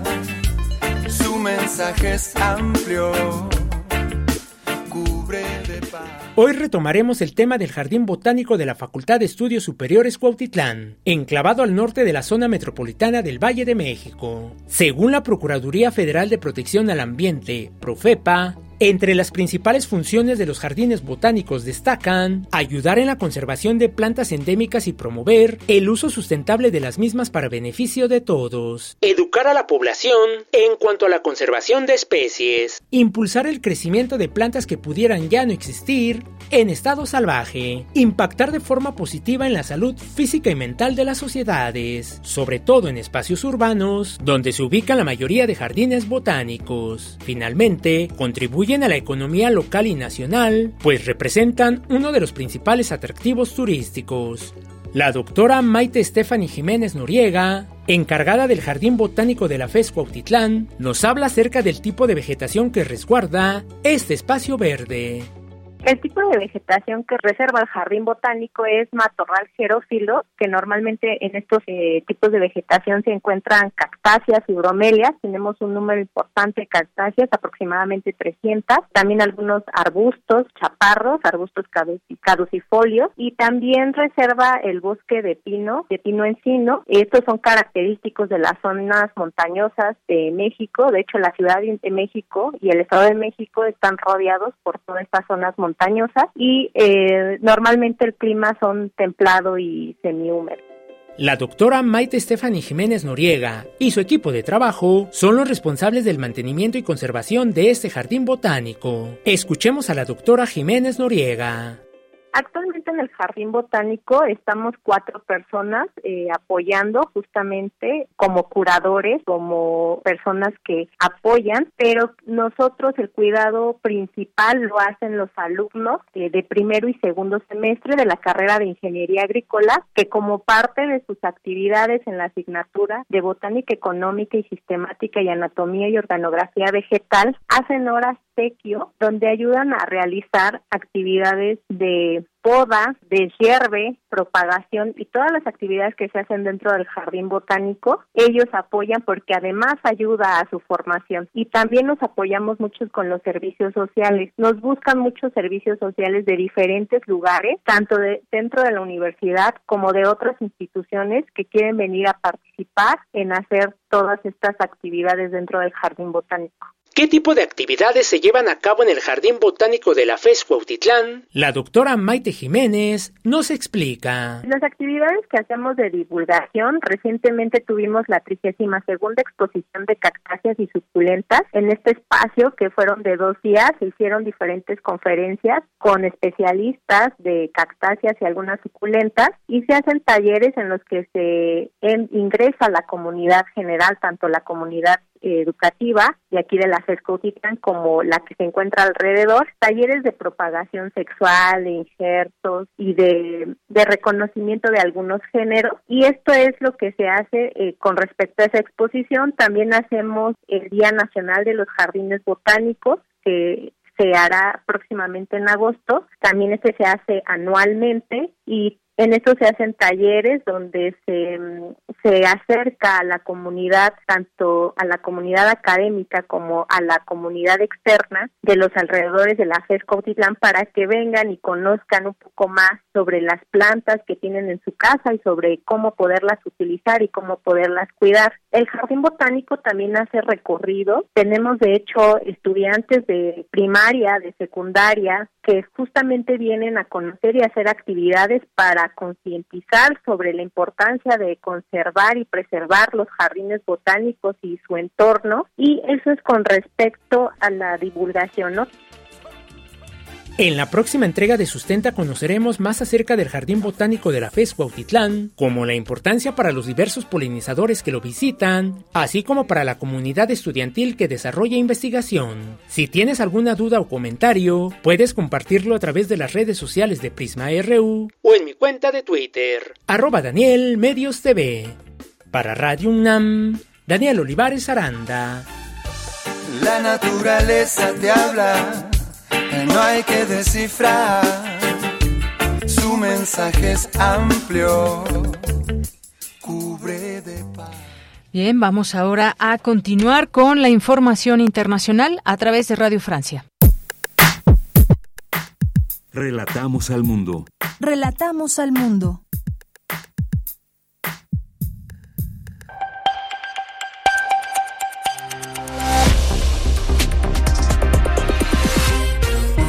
Bienvenidos al flash informativo de Radio Francia Internacional. Hoy es miércoles 17 de mayo.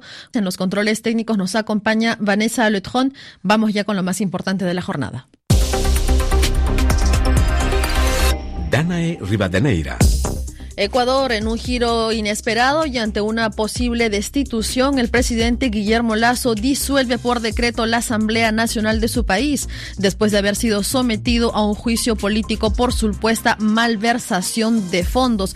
Lazo aduce una grave crisis política como motivo para esta disolución. Escuchemos. Para dar una salida constitucional al Ecuador, he decidido aplicar el artículo 148 de la Constitución de la República que me otorga la facultad de disolver la Asamblea Nacional por grave crisis política y conmoción interna. Con el Congreso disuelto, la ley estipula que debería celebrarse elecciones legislativas y presidenciales anticipadas. Sin embargo, para la asambleísta de oposición Mireya Pazmino del movimiento indígena de izquierda Pachacutic, la decisión de Guillermo Lazo es inconstitucional. Escuchemos sus reacciones al micrófono de Carlos Pizarro.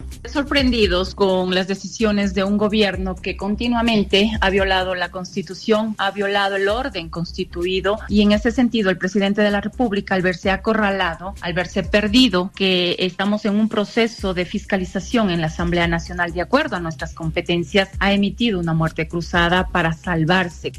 Esta es la primera vez que un mandatario aplica la denominada muerte cruzada, acabar con su mandato y el de los congresistas de manera anticipada, medida que puede ser ejercida una sola vez durante los tres primeros años del mandato. En Francia, la justicia confirma la condena en apelación al expresidente Nicolas Sarkozy a tres años de prisión por corrupción y tráfico de influencias. El exmandatario de derecha tendrá que efectuar una pena firme de cárcel domiciliaria, una condena sin precedentes en el país. Su defensa afirma que apelará esta decisión. Las lluvias torrenciales que azotan buena parte de Italia han provocado el desbordamiento de varios ríos y causado hasta ahora ocho muertos en la región de Emilia-Romagna, en el centro norte del país. Debido a las inundaciones, también se canceló el Gran Premio de Emilia-Romagna, la sexta prueba del Mundial de Fórmula 1. El evento debía disputarse de viernes a domingo. Sudán, la oficina del Alto Comisionado de las Naciones Unidas para los Refugiados calculó que más de un millón de personas saldrá del país este año huyendo de los combates que estallaron entre el ejército y una fuerza paramilitar. Hasta aquí las noticias en RFI. Queremos escuchar tu voz. Síguenos en nuestras redes sociales. En Facebook como Prisma RU y en Twitter como arroba PrismaRU. Bien, continuamos. Vamos ahora a platicar, vamos a seguir en estos temas internacionales. Vamos a platicar con la doctora Natalia Rivera, ella es coordinadora del módulo del sureste asiático del Diplomado en Estudios sobre Asia del Programa Universitario de Estudios sobre Asia y África y es profesora de la Facultad de Ciencias Políticas y Sociales de la UNAM. Doctora Natalia, buenas tardes. ¿Qué tal? Muy buenas tardes. Un saludo a todo tu auditorio.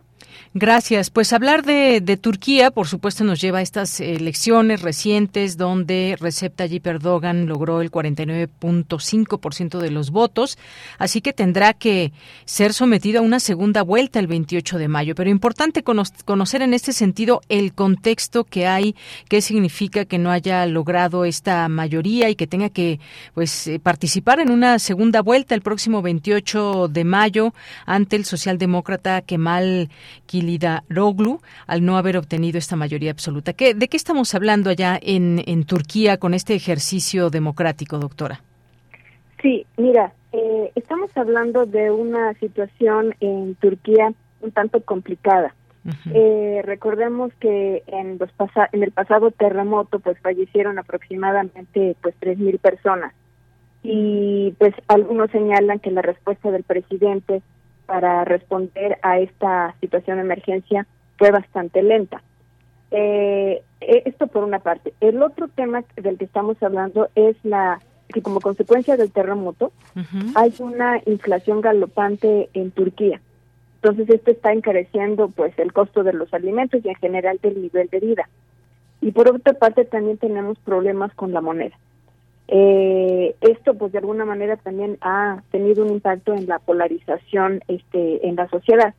Entonces la población está un tanto pues descontenta, digamos, esto en el ámbito eh, económico-social. Desde el punto de vista político, la gente también está un tanto inconforme porque hay un presidente que pues tiene muchísimo control eh, en, en el país hacia la población el partido gobernante tiene un fuerte control hacia los medios de comunicación.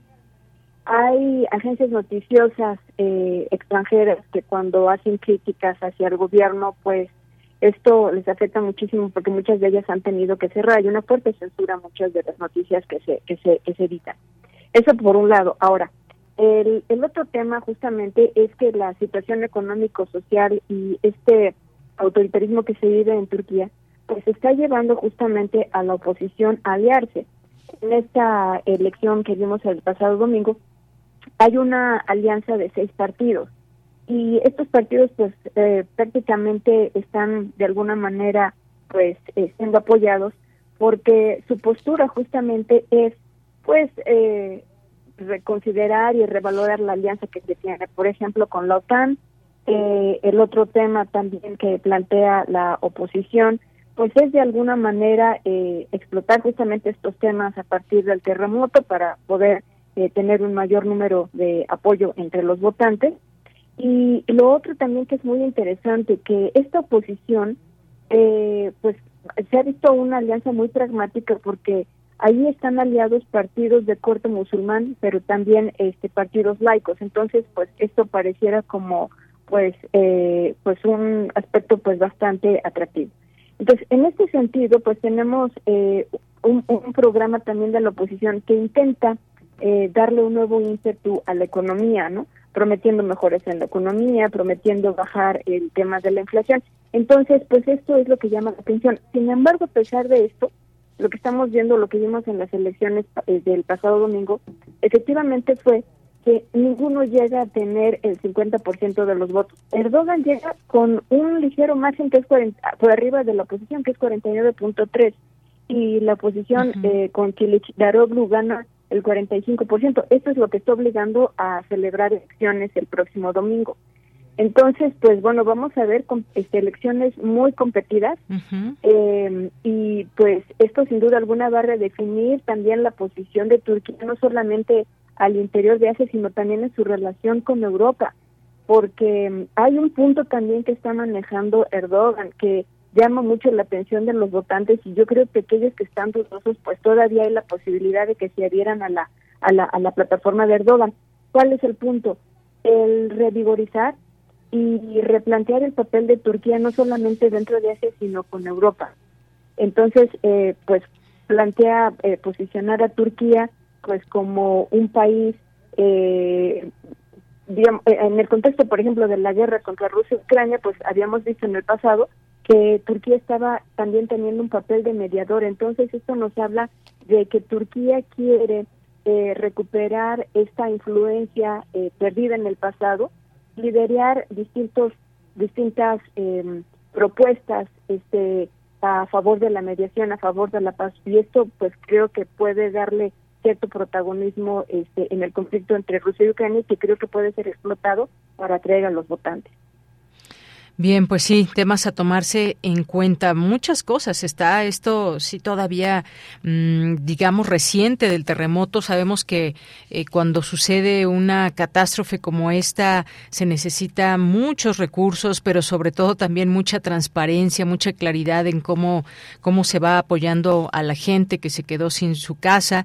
Y por supuesto, el tema de la inflación que afecta directamente también incluso a quienes, pues bueno, eh, en todo el país en general el, afecta el nivel de vida y qué es lo que, lo que lo que está diciendo la gente en las urnas, justamente qué pasa con su con su moneda. Ahora bien, hay otro tema también que me parece importante a tomar en cuenta. Eh, me gustaría su opinión, doctora, que tiene que ver con el papel o el equilibrio que puede haber eh, desde Turquía respecto a la guerra entre Ucrania y Rusia, porque sabemos que Turquía es un miembro de la OTAN desde hace 70 años y que pues tiene un importante papel, también ha mantenido en los últimos meses un, un, tal vez un equilibrio, pero ¿qué pasa también en cuanto a su participación en este conflicto? Pues mira, es, es la posición de Turquía, yo veo una posición un tanto ambigua porque, pues, estaba Erdogan muy interesado en mediar entre las pláticas eh, para una reconciliación entre Rusia y Ucrania, por una parte. Pero por el otro también hay una señal un poco contradictoria, porque si recordamos también estaba enviando drones en apoyo a la guerra, entonces no queda muy clara la posición. Pero definitivamente creo que la posición de Erdogan es recuperar un espacio perdido, adquirir protagonismo, adquirir influencia y eh, hay que tomar en cuenta además que Turquía tiene dos caras, una en Asia y otra en Occidente, en Europa, ¿no? Tenemos este la capital este de Ankara y tenemos Estambul. Entonces, esto desde el punto de vista eh, de su posición geográfica, pues creo que lo hace un actor importante, lo obliga a tener incluso este una acciones importantes dentro de estos de este conflicto. Entonces, yo creo que lo que está pensando en estos momentos Erdogan justamente es posicionar a Turquía como un actor de influencia, como una potencia eh, con influencia, como una potencia media en la región, con capacidad de poder negociar con distintos actores en conflicto, que por supuesto uno posicionado en Europa, el otro en la franja de Europa con, con, Asia, que es Rusia. Entonces, esto yo creo que sí le puede dar un protagonismo muy fuerte a, a Erdogan. Y desde el punto de vista de la política exterior, yo creo que esto sí puede interesarle a la población. porque Porque no es fácil en estos momentos que los países adquieran protagonismo. Y en este sentido yo creo que la posición internacional que juegue Turquía en el futuro y en este conflicto, sí creo que podría ser un factor decisivo en la votación. Bien, pues sí, también a tomarse en cuenta esto. Y sí, efectivamente ha parecido como que le juega a dos bandas Turquía en este conflicto de, de Ucrania y Rusia. Finalmente veremos qué pasa el próximo 28 de mayo. ¿Cuáles son los escenarios que pueden suscitarse? Y pues Erdogan, que no la tiene fácil, pero quizás si gane, quizás. ¿Qué, qué es lo que vemos en este escenario eh, próximo allá en, en Turquía, doctora? Pues eh, yo lo que avisoro para el caso de Turquía es que, eh, en mi opinión, sí podría eh, ejercer un mayor papel de liderazgo. Eh, quizá no sabemos si pueda retomar este papel de mediador en el conflicto, porque observamos también que China está muy interesado en mediar entre las partes de conflicto. Pero definitivamente Turquía ha tenido un papel, pues, protagónico no solamente en este contexto de la guerra, incluso en el pasado pues sabemos que tiene relaciones muy fuertes con Asia Central, tiene relaciones eh, fuertes también con algunos países en Medio Oriente, entonces esto le da un matiz interesante y independientemente de lo que Erdogan plantea, yo creo que el papel de Turquía sí es un papel eh, importante, es un, creo que sí va a tener ese papel de liderazgo en la región. Muy bien, doctora, pues ya veremos. Estaremos muy pendientes y atentos de cómo, cómo va este proceso eh, allá en Turquía. Siempre importante, no, nos parece también ir destacando estos momentos de relevancia en distintos países que, pues a final de, cuentas, en un mundo eh, con toda esta globalización, lo que pasa en algunos países afecta a otros y, bueno, pues esto sin duda importante. Ya estaremos hablando en otro momento de cómo de cuál fue el resultado en este en estas elecciones próximas. Muchas gracias por lo pronto. Un saludo. Hasta luego. Fue la doctora Natalia Rivera, coordinadora del módulo del sureste asiático del Diplomado de Estudios sobre Asia del Programa Universitario de Estudios sobre Asia y África y este tema allá de Turquía. Continuamos. Nacional RU. Dos de la tarde con 33 minutos, varios temas nacionales. Uno de ellos despliegan a la Guardia Nacional en Matehuala en búsqueda de migrantes secuestrados para atender este secuestro de 50 migrantes allí en este estado de San Luis Potosí, específicamente en Matehuala. Se desplegó ya elementos de la Guardia Nacional en esta zona que están atendiendo eh, pues esta posibilidad de encontrarlos. Esto lo anunció el presidente López Obrador por la mañana y dijo que en la zona operan bandas de secuestradores porque ya son varios casos que se han detectado, refiriendo que en algunos son los transportistas. Esta, estos datos que tomó de la jornada dice que durante su conferencia el mandatario señaló que desde ayer se abocaron al caso, eh, se tiene identificado el lugar donde desaparecieron, ya se encontraron algunos de los migrantes y esperan rescatarlos. Sin embargo, es un llamado a quienes buscan migrar a que no se dejen engañar por las bandas que trafican personas por un costo de entre cinco mil y ocho mil dólares, porque corren muchos riesgos. Y es que sí, desafortunadamente este eh, esta situación de la migración se vuelve un negocio para otras personas que sí logran pasar a, a, los migrantes del otro lado. Esto se sigue haciendo todos los días por más vallas que pongan en Estados Unidos,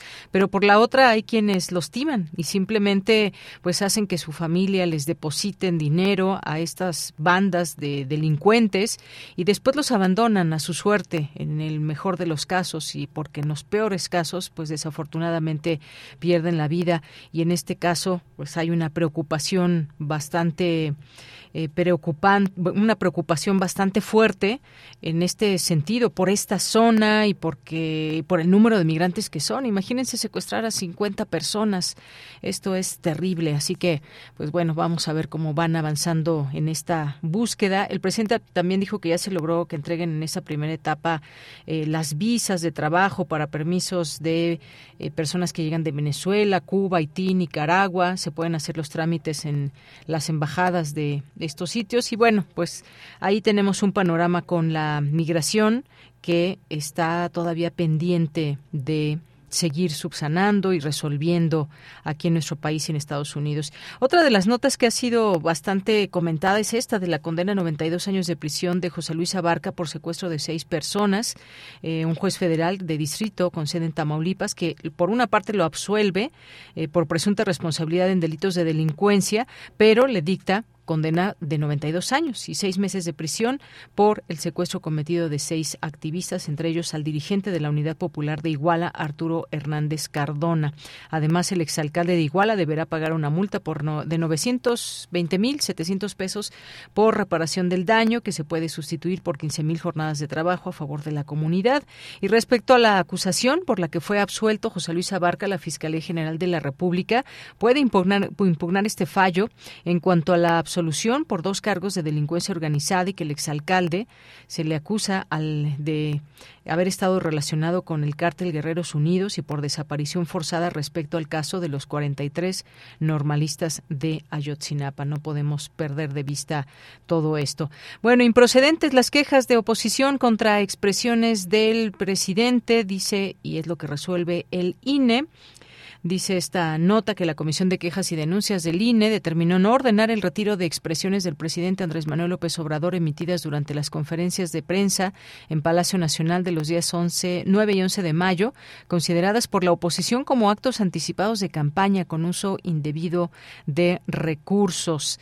Eh, bueno, pues se propone considerar improcedente la solicitud de medidas cautelares, por una parte, porque aun cuando se alega la incidencia de los hechos en un proceso electoral en desarrollo, lo cierto es que bajo la apariencia del buen derecho de las manifestaciones denunciadas están vinculadas con la integración de una nueva legislatura federal, no así en procesos electorales locales y por otra, aun cuando el contenido de dichas conferencias y las publicaciones alusivas están alojadas en Internet, se requiere eh, del acto volitivo para localizar y visualizar su contenido.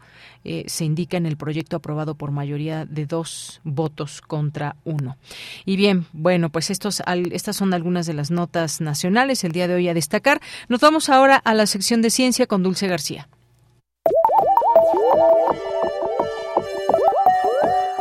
Ciencia real. Más allá de las verdades están las realidades. Capítulo 3. Y nosotros somos parte de esas especies.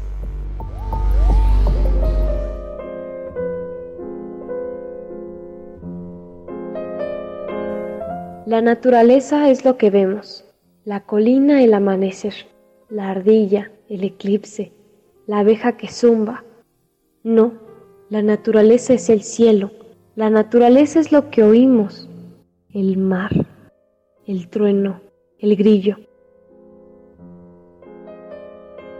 No, la naturaleza es armonía, la naturaleza es lo que sabemos y aún no dominamos el arte de expresarlo. Nuestra sabiduría impotente es ante su simplicidad. Emily Dickinson Muy buenas tardes al auditorio de Prisma RU, los saludo con mucho gusto. Hoy seguiré platicándoles sobre el Museo de Historia Natural del Bosque de Chapultepec. Ya les había contado que tiene una parte en renovación y no falta mucho para que se abra, así que les voy a ir pasando aquí la información. Por lo pronto los sigo invitando a que vayan. Este museo alberga las primeras colecciones naturalistas mexicanas que están agrupadas en dos partes. Una es la colección de exhibición y la otra es la colección de insectos. El tema lo conoce mejor Liliana Montañez Godoy, ella es coordinadora general de investigación y colecciones del museo. Vamos a escucharla. Al crear las cúpulas se, se oscurecen las salas, pero se vuelve también un área para su conservación. ¿Por qué? Porque tenemos ejemplares y colecciones de material que es muy fácil de, pues ahora sí que de dañarse, sobre todo por la exposición de la, de la luz solar y de los factores ambientales. Esta armonía arquitectónica no solamente va con la cuestión orgánica, sino también con la conservación de las piezas que está albergando el museo. Y se crean grandes dioramas. Estos dioramas son las representaciones de los ecosistemas, con las piezas taxidermizadas para poderlo crear necesitas conseguir los ejemplares exprofeso para cada ambiente. Entonces, de ahí que se plantea buscar leones, buscar tigres, jirafas, canguros, pingüinos. Entonces, así va creciendo la, la colección, pero la colección se crea en un año. El museo se forma en un año planteamiento. Estos dioramas no han dejado de existir y siguen siendo el atractivo. Tal es así que ahora con la renovación se han creado nuevos dioramas. Pero con la diferencia de que ahora los ejemplares, o sea, la vegetación, ya se vuelve parte de las colecciones. ¿Por qué? Porque ya están representados tal cual. O sea, no solamente es el pino, sino hay que buscar que, que el pino o la vegetación que está representada en ese diagrama sea la vegetación de ese ecosistema.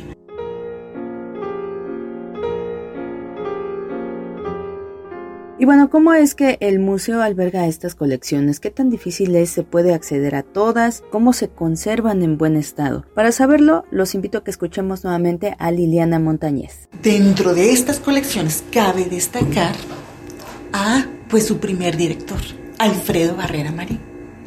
Él era entomólogo y como entomólogo pues creó la colección nacional de insectos. Esta colección de insectos es colección científica. La colección que nosotros vemos en las salas es colección de exhibición.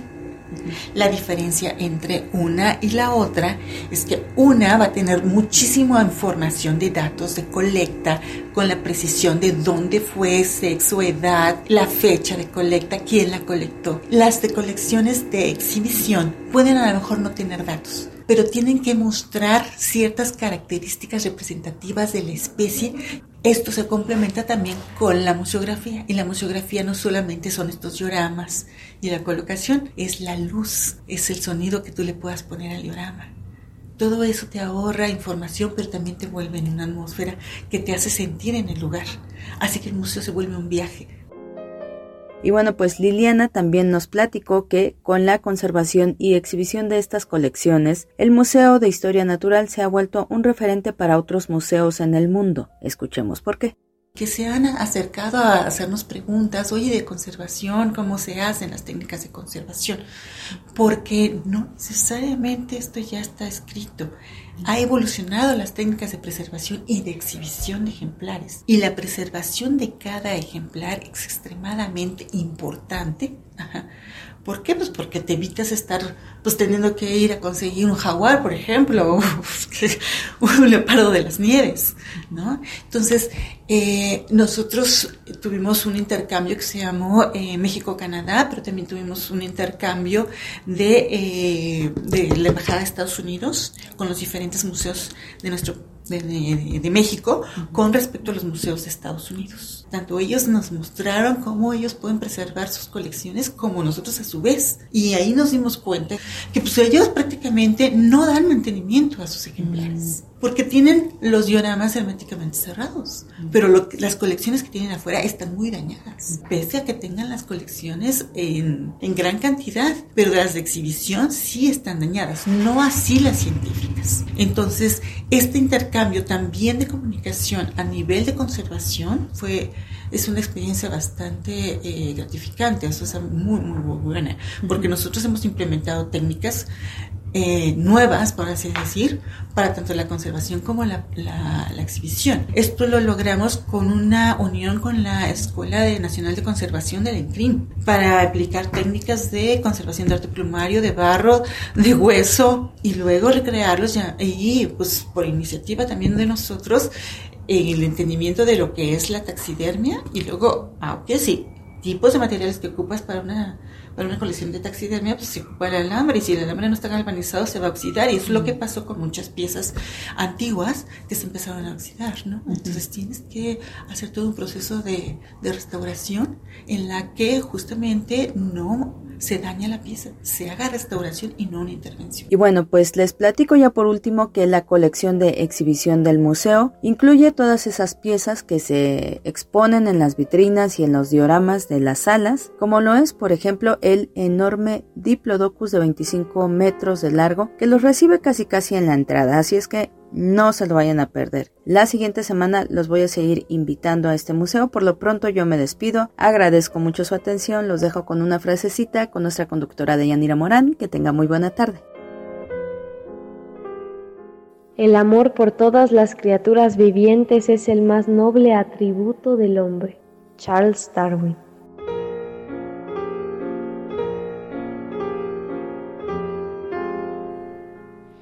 Gracias a Dulce García y nos vamos ahora a la sección de cultura con Tamara Quiroz. Adelante. Cultura RU. Saludarte y saludar al auditorio de Prisma RU. Esta tarde tenemos información de una convocatoria para participar en el Diplomado Literatura Latinoamericana Contemporánea. Les comparto que la Secretaría de Cultura Federal y el Instituto Nacional de Bellas Artes y Literatura, el IMBAL, mediante la Coordinación Nacional de Literatura, invitan a este diplomado virtual que consta de 50 sesiones y 150 horas de clase que se realizarán de manera remota por la plataforma Zoom, donde se transmitirán en directo. Estas sesiones inician el próximo 22 de mayo y concluyen el 18 de diciembre del año en curso con un periodo vacacional en agosto. Para platicarnos más detalles sobre las clases y los temas que se abordarán en este diplomado, en la línea nos acompaña Jennifer Valderas. Ella es subdirectora de literatura y autores de la Coordinación Nacional de Literatura. Jennifer, bienvenida a este espacio radiofónico. Eh, platícanos por favor acerca de este diplomado, quiénes pueden participar y también un poco pues el contexto de estos seis módulos. Claro, este, mira, el diplomado, como bien lo dices, es virtual, está abierto para todo el público, para todas las personas que estén interesadas en leer, porque se va a leer muchísimo y en aprender sobre todo sobre la literatura que se genera en América Latina eh, a partir de más o menos la segunda mitad del siglo XX a la actualidad. Es un repaso eh, muy, muy superficial por cada el país que conforma el, continente, bueno, no, no cada uno, pero los países con literatura más relevante y que ha generado un poquito más de impacto en la era moderna, ¿no? En general, están invitados todas las personas que quieran leer y que quieran aprender sobre estos panoramas eh, de la literatura. Y la otra parte, el diplomado fue pensado para leer más allá del canon, explorar voces que, que a lo mejor este en su momento no tuvieron este espacio de análisis, de estudio, de investigación y que a lo mejor en las escuelas o en los lugares donde se estudia literatura se deja un poquito de lado, ¿no? Jennifer, son seis módulos, ¿no? Los que se, se están planeando para este diplomado. Se hablará de literatura del Cono Sur, hablarán de Argentina, Argentina, Uruguay, Brasil, Chile. También hablarán de la literatura cubana, se enfocarán en la literatura originada en las últimas décadas del siglo XX en la isla socialista. Me gustaría que nos platicaras un poco de los autores que tomarán de referencia y los temas como la migración, la violencia o vaya, estos temas que formaron parte de la curaduría para estos seis módulos. Claro, el primero es panoramas de la literatura, a acercar generalmente a los alumnos inscritos, a las alumnas, a eh, eh, estos temas.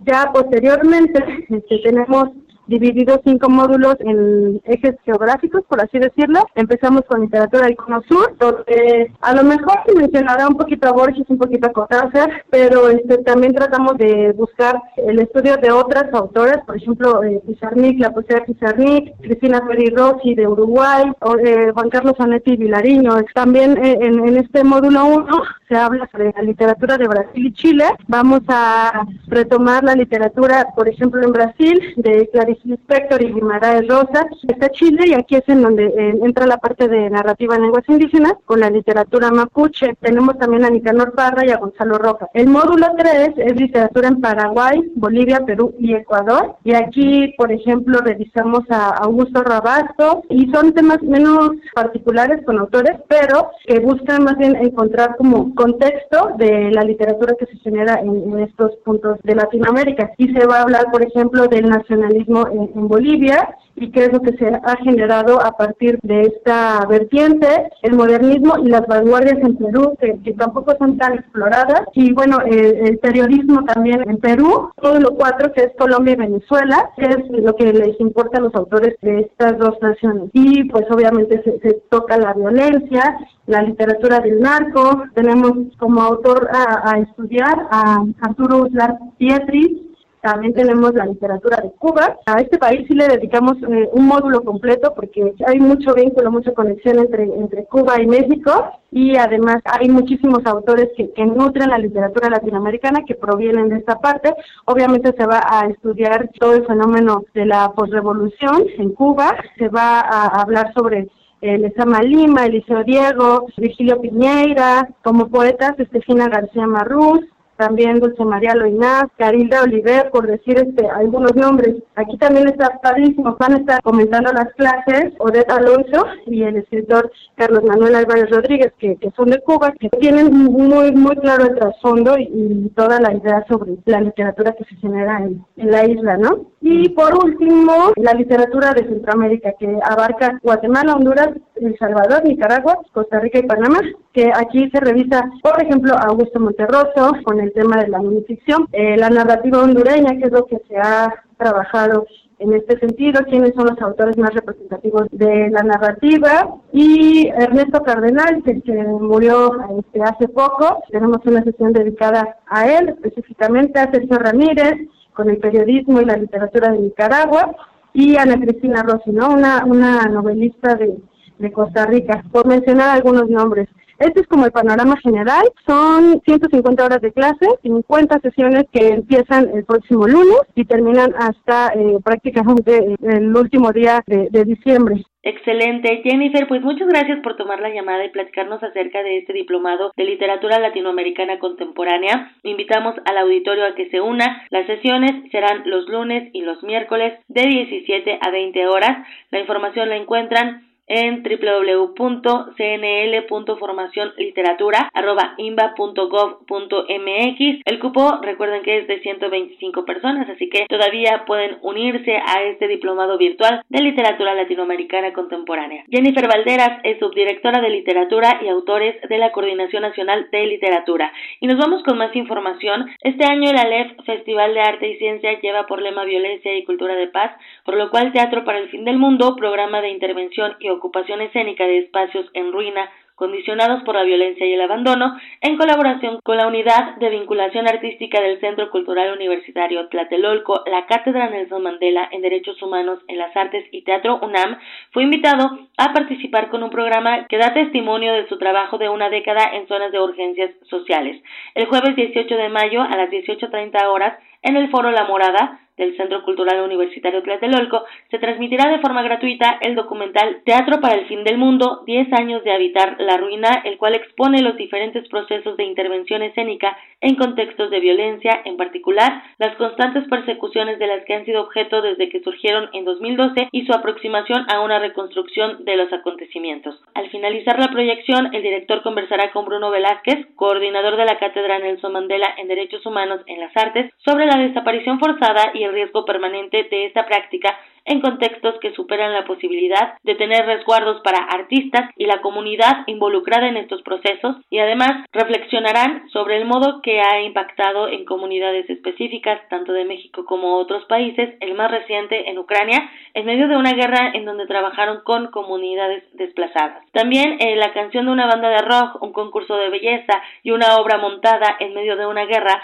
parece que no tienen nada en común, sin embargo los tres se desarrollarán en el contexto del brutal sitio que vivió durante casi cuatro años la capital de Bosnia, eventos que fueron retomados por Ángel Hernández en la puesta en escena de Sarmes Memorias del sitio de Sarajevo, que estrenará mundialmente en el marco de el Aleph Festival de Arte y Ciencia. Eh, escuchemos más detalles en voz de Ángel Hernández. Bueno, vamos a participar con una conferencia que se llama Teatro para el Fin del Mundo, 10 años para evitar la ruina, que es un programa de archivo que hemos venido desarrollando a lo largo de 10 años en diferentes proyectos de investigación que hemos aplicado tanto en México como en el mundo. El documental da cuenta también de una serie de procesos que hemos tenido que venido enfrentando durante todo este tiempo, específicamente porque nuestras prácticas ocurren en contextos de violencia. El documental viene acompañado de una conferencia, una charla en donde se abre un espacio de comunicación directa con el público, puede hacer preguntas y puede generar comentarios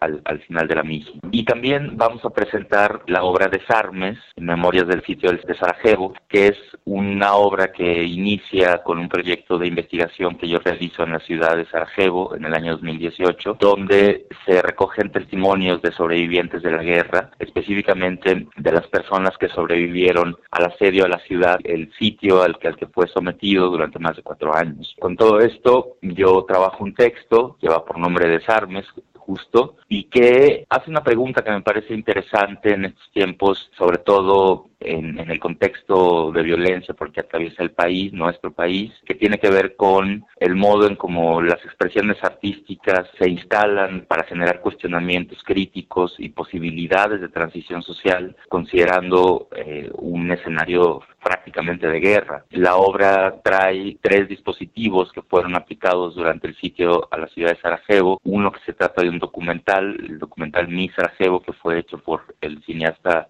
estadounidense Bill Carter, la canción del mismo nombre de la banda irlandesa YouTube y el montaje que hiciera Susan Sontag del texto Esperando a Godot de Samuel Beckett. Estos tres dispositivos son desarmados, digamos, de manera simbólica durante la representación, abriendo pues una reflexión muy concreta sobre el modo en cómo este tipo de prácticas ocurren en situaciones de riesgo. Las funciones de Desarmes, Memorias del Sitio de Sarajevo serán el sábado 20 de mayo a las 18 horas y el domingo 21 de mayo a las 17 horas en el Foro La Morada del Centro Cultural Universitario Tlatelolco. Recuerden seguir las redes sociodigitales de Teatro UNAM a través de arroba Teatro UNAM, así como el sitio festivalalef.com y las redes sociales de El Alef, Festival de Arte y Ciencia. Los encuentran en Twitter como arroba Festival El Alef. Hasta aquí la información de Yanira. Regreso contigo a la cabina. Les deseo que tengan excelente tarde. Muchas gracias, Tamara. Y pues ya casi nos vamos. Nos vamos a despedir de música hoy que nos da tiempo. Y muchas gracias aquí a todo el equipo, a Denis Licea en la producción, a Sebastián Hernández en la asistencia, a Arturo González aquí en los controles técnicos, a Enrique Pacheco en la continuidad. Y se despide de ustedes de Yanira Morán. También en nuestras redes sociales, José Carlos Pineda.